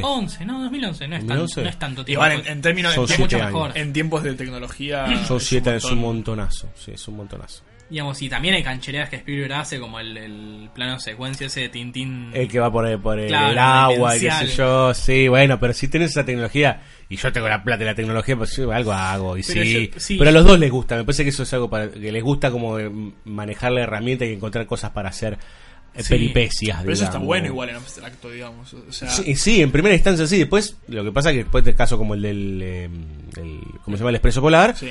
Que en realidad Es eh, claro, es una cáscara vacía, digamos. Lo que pasa es que el espíritu Pero de la película en- siento que no es de juego. En Tintín sí hay una cosa Por ahí, de, Más lúdica. jugar con los muñecos, Tintín claro. es una, es una Indiana Jones digital, digamos, es la aventura. Entonces, digamos, ese plano secuencia es lo que chabón hubiese hecho en Indiana Jones si, si el mundo fuera así como es, pero como... Si no recuerdo mal, me comentaba el otro día que Spielberg comentaba de acerca de Indiana Jones 4 que él como que medio se arrepentía de haber usado algunos este cosas digitales, Ah, digamos, ¿sí? ¿no? Como que decía como En buena hora. no, como que claro, como que en realidad es una de las peores cosas que pasan en la película, lo digital, digamos, ¿no? Porque cuando cuando aparece el cuerpo en Indiana Jones 4, cuando está Harrison Ford saltando Sí, y pesa el cuerpo porque es viejo, es hermoso. Funciona, Sí, sí, funciona. genial. Entonces me parece que sí, es, eh, la verdad que lo- el, el problema de lo digital, o sea, es como cualquier herramienta, tiene cosas buenas y cosas malas. usado o mal usado. Exactamente, y me parece que también eso le ha quitado, y no está mal pensarlo, y vos lo decías recién, Andy, eh, le ha quitado peso a- a- al cine, y peso, pero no peso específico, peso que peso físico también, sino hay un descansar en, la, en esa tecnología, digo, Avengers Endgame. Si nos ponemos acá a contarles la sinopsis, si no la vieron, de Avengers Endgame, es una gilada de acá a la China. Pero en el medio hay co- quilombo, explosiones, cosas. Todo digital, digamos. Hay, por lo menos esa película tiene un 50% digital, y, y por ahí estoy mintiendo, es más. Puede que sea mucho más. Mucho más, digamos. Hay inclusive personajes que ni siquiera estuvieron en set, digamos, ¿no? O sea, entonces. eh, me parece que le está quitando, no a todo el cine, digamos, ¿no? pero le está quitando peso específico a qué estamos contando. Sí, también digamos, creo ¿no? que hay un- una cuestión que tiene que ver con, con la ética, ¿no? O sea, yo digo esto de que CMX todo el tiempo, em, director de Volver al Futuro, este aborda la cuestión del tiempo y hay una hay es un punto de quiebre en Náufrago en la filmografía cuando dice bueno pasaron cuatro años o sea no tenés la máquina del Doc Brown no vas a volver y te tenés que bancar lo que pasó Claro. y cuatro años después lo que hace es poner a Tom Hanks haciendo de un nene, ¿entendés? No, ya fue, poner pon un nene, ¿entendés? Claro. Entonces yo creo que un poco de, de esa necedad ética es lo que nos está cagando el cine, el- los blockbusters. Porque también tenés a, qué sé yo, a Marvel, esto de, de la canchereada de poner a, a Michael Douglas con la cara más joven, porque bueno, eh, Michael Douglas, no, bueno, recastealo, que, que sea otra persona, yo voy a entender que es Michael Douglas, eh, que es el personaje de Michael Douglas. Pero me parece que Entonces está por algo la como- sorpresa. Claro, de, Ay, mirá Claro, qué wow, joven. qué joven. Hay algo como que Y no el- por lo que implica dramáticamente. Claro, hay Exacto. algo como que el actor o esa, o esa mezcla, digamos, de, de- del actor, identificación con, con su película, se empieza a comer al cine y se empieza a comer, digamos, como el, el ejercicio de la ficción. Y eso es como muy Yo problemático. creo que igual que como todo, como toda revolución, digamos, eh, va, a, llegar- va a volver a un equilibrio en el que digo esto se va a ir cada vez más al carajo y después la gente va a decir ya no me gusta esto, va a bajar. Hay algo inevitable ahí, ya está, está empezando a pasar. Lo importante es que no se note, digo, qué sé yo, hay un montón de películas que vos decís, el logo este está llena de trucos digitales y no te das cuenta, porque son... Bueno, las, eh, por ejemplo, no sé, pienso, ¿no? Game of Thrones, todas las ambientaciones son la mayoría digitales y vos ni las ni las pensás. Los dragones los ves Claro. ahora, pero las ambientaciones están todas hechas por CGI y no lo notás. Y después siempre hay una cosa de. Llegamos a un punto en el. Digo, qué sé yo, vos ves. eh, ¿Cómo se llama? La, la- la de Griffith que no es el nacimiento de la nación, la siguiente. Intolerancia. Intolerancia. Hay unos escenarios gigantes, imposibles. Y vos en ese momento sí decís, wow, no puedo creer que hayan hecho esto y el peso de lo real y el tamaño importa. Ahora llegamos a un punto en el que todo se, todo se puede hacer. No hay nada que sea imposible. Entonces, si ya se puede hacer todo, entonces nada importa. Exactamente. Entonces, eso va necesariamente va a tener una- un efecto de, de reacción en el que ya sabiendo que si se puede hacer todo, nada importa, va a haber que encontrar manera que importe. Sí, si vos puedes generar para- por computadora cualquier cosa, bueno, ahora ya pasó la novedad, hay que encontrar manera de que importe y eso es contando mejores historias. Sí, creo sí, que. perdón. eso es lo que más me preocupa, que no, no, no se está haciendo, o sea, en, en su mayoría, no siempre hay cosas que están buenas o son lindas, digo, que funcionan o buenas películas que van apareciendo.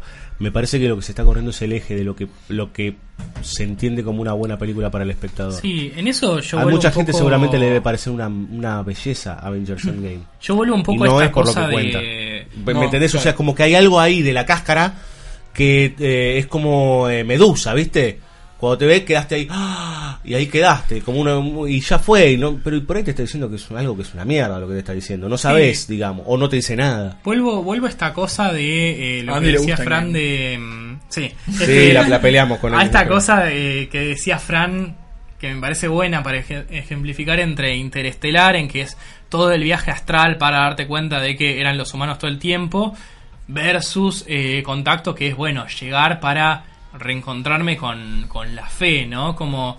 ¿Y para qué se debería usar la tecnología? Porque al final, digamos, con el Rey León, ponele, te pasa que te reencontrás de nuevo con vos mismo. Es tanta guita, tanto efecto, tanta cosa puesta para ver un documental de National Geographic, pero más caro y en que los leones hablan y, no hay como un sentido de magia. Lo que era el cine de CMX pre- previo, lo que sigue haciendo Spielberg, digamos, como esta cosa de encontrarte con la maravilla y expandir lo que se puede crear. Yo creo que ese es como un poco el, el problema ético del cine de ahora.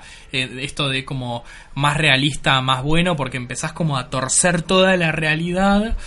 Y qué sé yo, viste, en un mundo donde, donde nos gusta como, como falsear las cosas, es complicado, viste, en el mundo de las fake news, del face app, digamos, en que vos como con, con una app gratis podés como torcer la realidad. ¿Está bueno ese camino o no? Me explicaron ayer que se hace con una inteligencia artificial. Sí. Bueno, Skynet está ahí. Skynet no- conoce no- tu cara. cuando, cuando cumplamos 60 años nos va a matar a todos. Vamos a tener un Terminator con la cara de Cirulo conduciendo. Pobrecito, boludo, pobrecito. Claro, imagínate, uno, sé, uno con, no sé, con, con la cara de uno de nosotros, no sé, con, con la cara de Adrián, ¿no? Por ejemplo. Claro, Este, Adrián nunca va a seguir siendo clonado. Claro, y clonado clonado. Y va a ser el T800 dando Claro. clases y hablando del sentido. Pobre Adrián, le mandamos un, un saludo. Bueno, che, eh, ¿qué hacemos? Eh, ¿Clausuramos eh, este tren Sí. de Sí, fantasma? no, no, no nos subimos al Viste que estuvo expreso bueno polar. el expreso polar al final. Eh, al final terminamos hablando de todo. Viene Tom este, Hanks y no nos subimos. Y no nos subimos. Chao, Tom. Vamos a escuchar, hay una parte en que bailan cuando eh, hay una La quizás son coreografía. las peores escenas de la historia del cine. Sí, pero vamos a poner una de las peores canciones de la historia del universo, que se llama Hot Chocolate, en donde el amigo Tom Hanks, musicalizado por Silvestri, canta mientras le sirven el chocolate espesísimo que parece plastilina a los Bueno, chicos. Espectacular, para Y toda la familia. Para todas, todas y todes, eh, este Polar Express, Hot Chocolate Tom Hanks.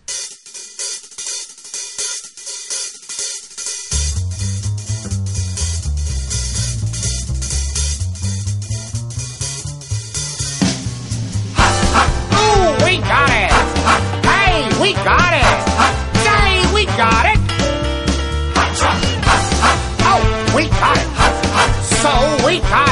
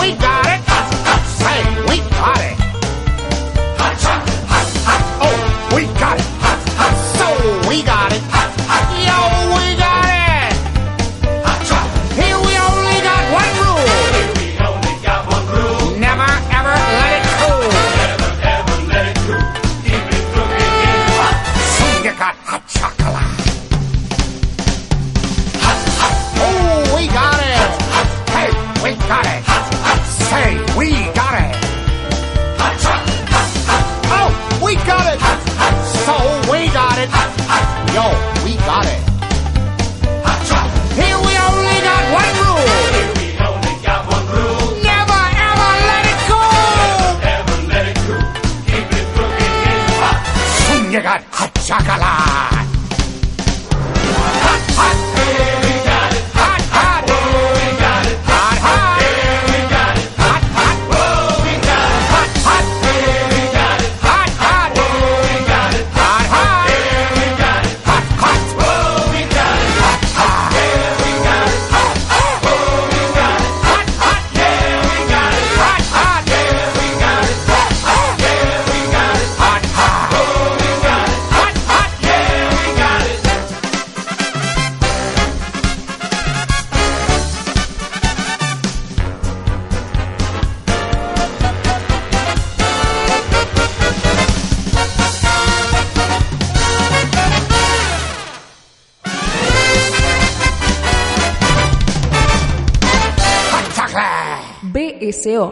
temporada 8, espacio cedido por la Dirección Nacional Electoral.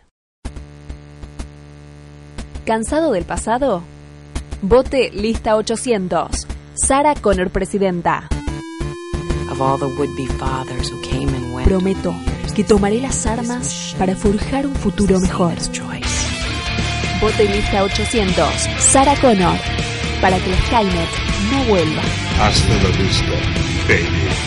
Otra vez.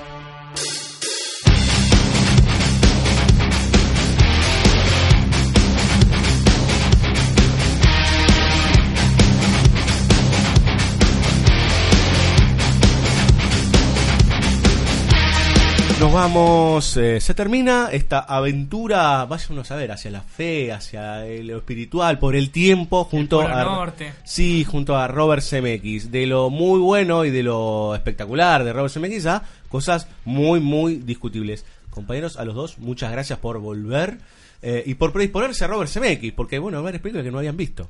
Es- es- es una- siempre es una buena excusa para ver más cosas. Exacto, así que no sé, bueno, nos veremos pronto, supongo. Vamos a ver con qué con qué otra excusa nos encontramos este para para charlar. Por lo pronto ya el expreso volar ya lo hicimos mierda, así que no tenemos Chocó. que Podemos volver con Beowulf. Claro. Especial entero. Especial entero de Beowulf al revés, ¿no? Vamos a cerrar este benemérito programa. La semana que viene empieza el mes de agosto. Gracias a eh, Dani Jorquera, nuestra locutora deluxe. Gracias a Andrés Siluro, nuestro webmaster, y a la gente de Bahía Blanca.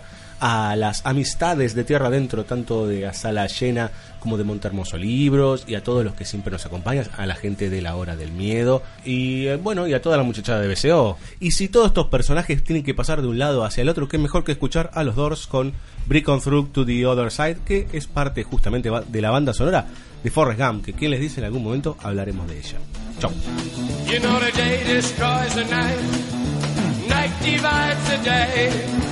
Try to run, try to hide, break on through to the other side, break on through to the other side, break on through to the other side, yeah.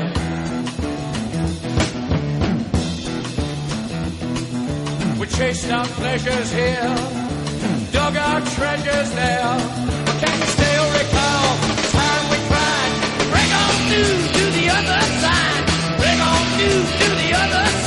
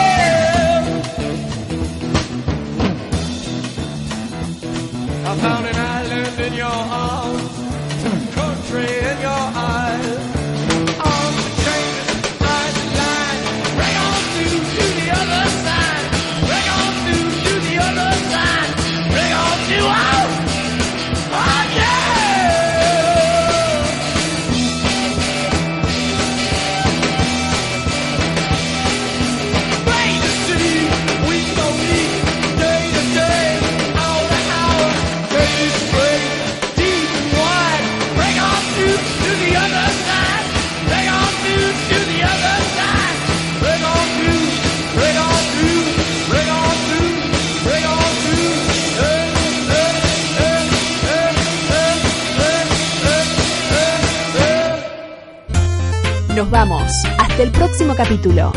No prometemos nada especial ni nada sustancial. Con suerte, otro rato de pocas certezas. Seguinos en www.bsoradio.com.ar y también en Facebook, Twitter, Evox, Spotify y Mixcloud. BSO, temporada 8.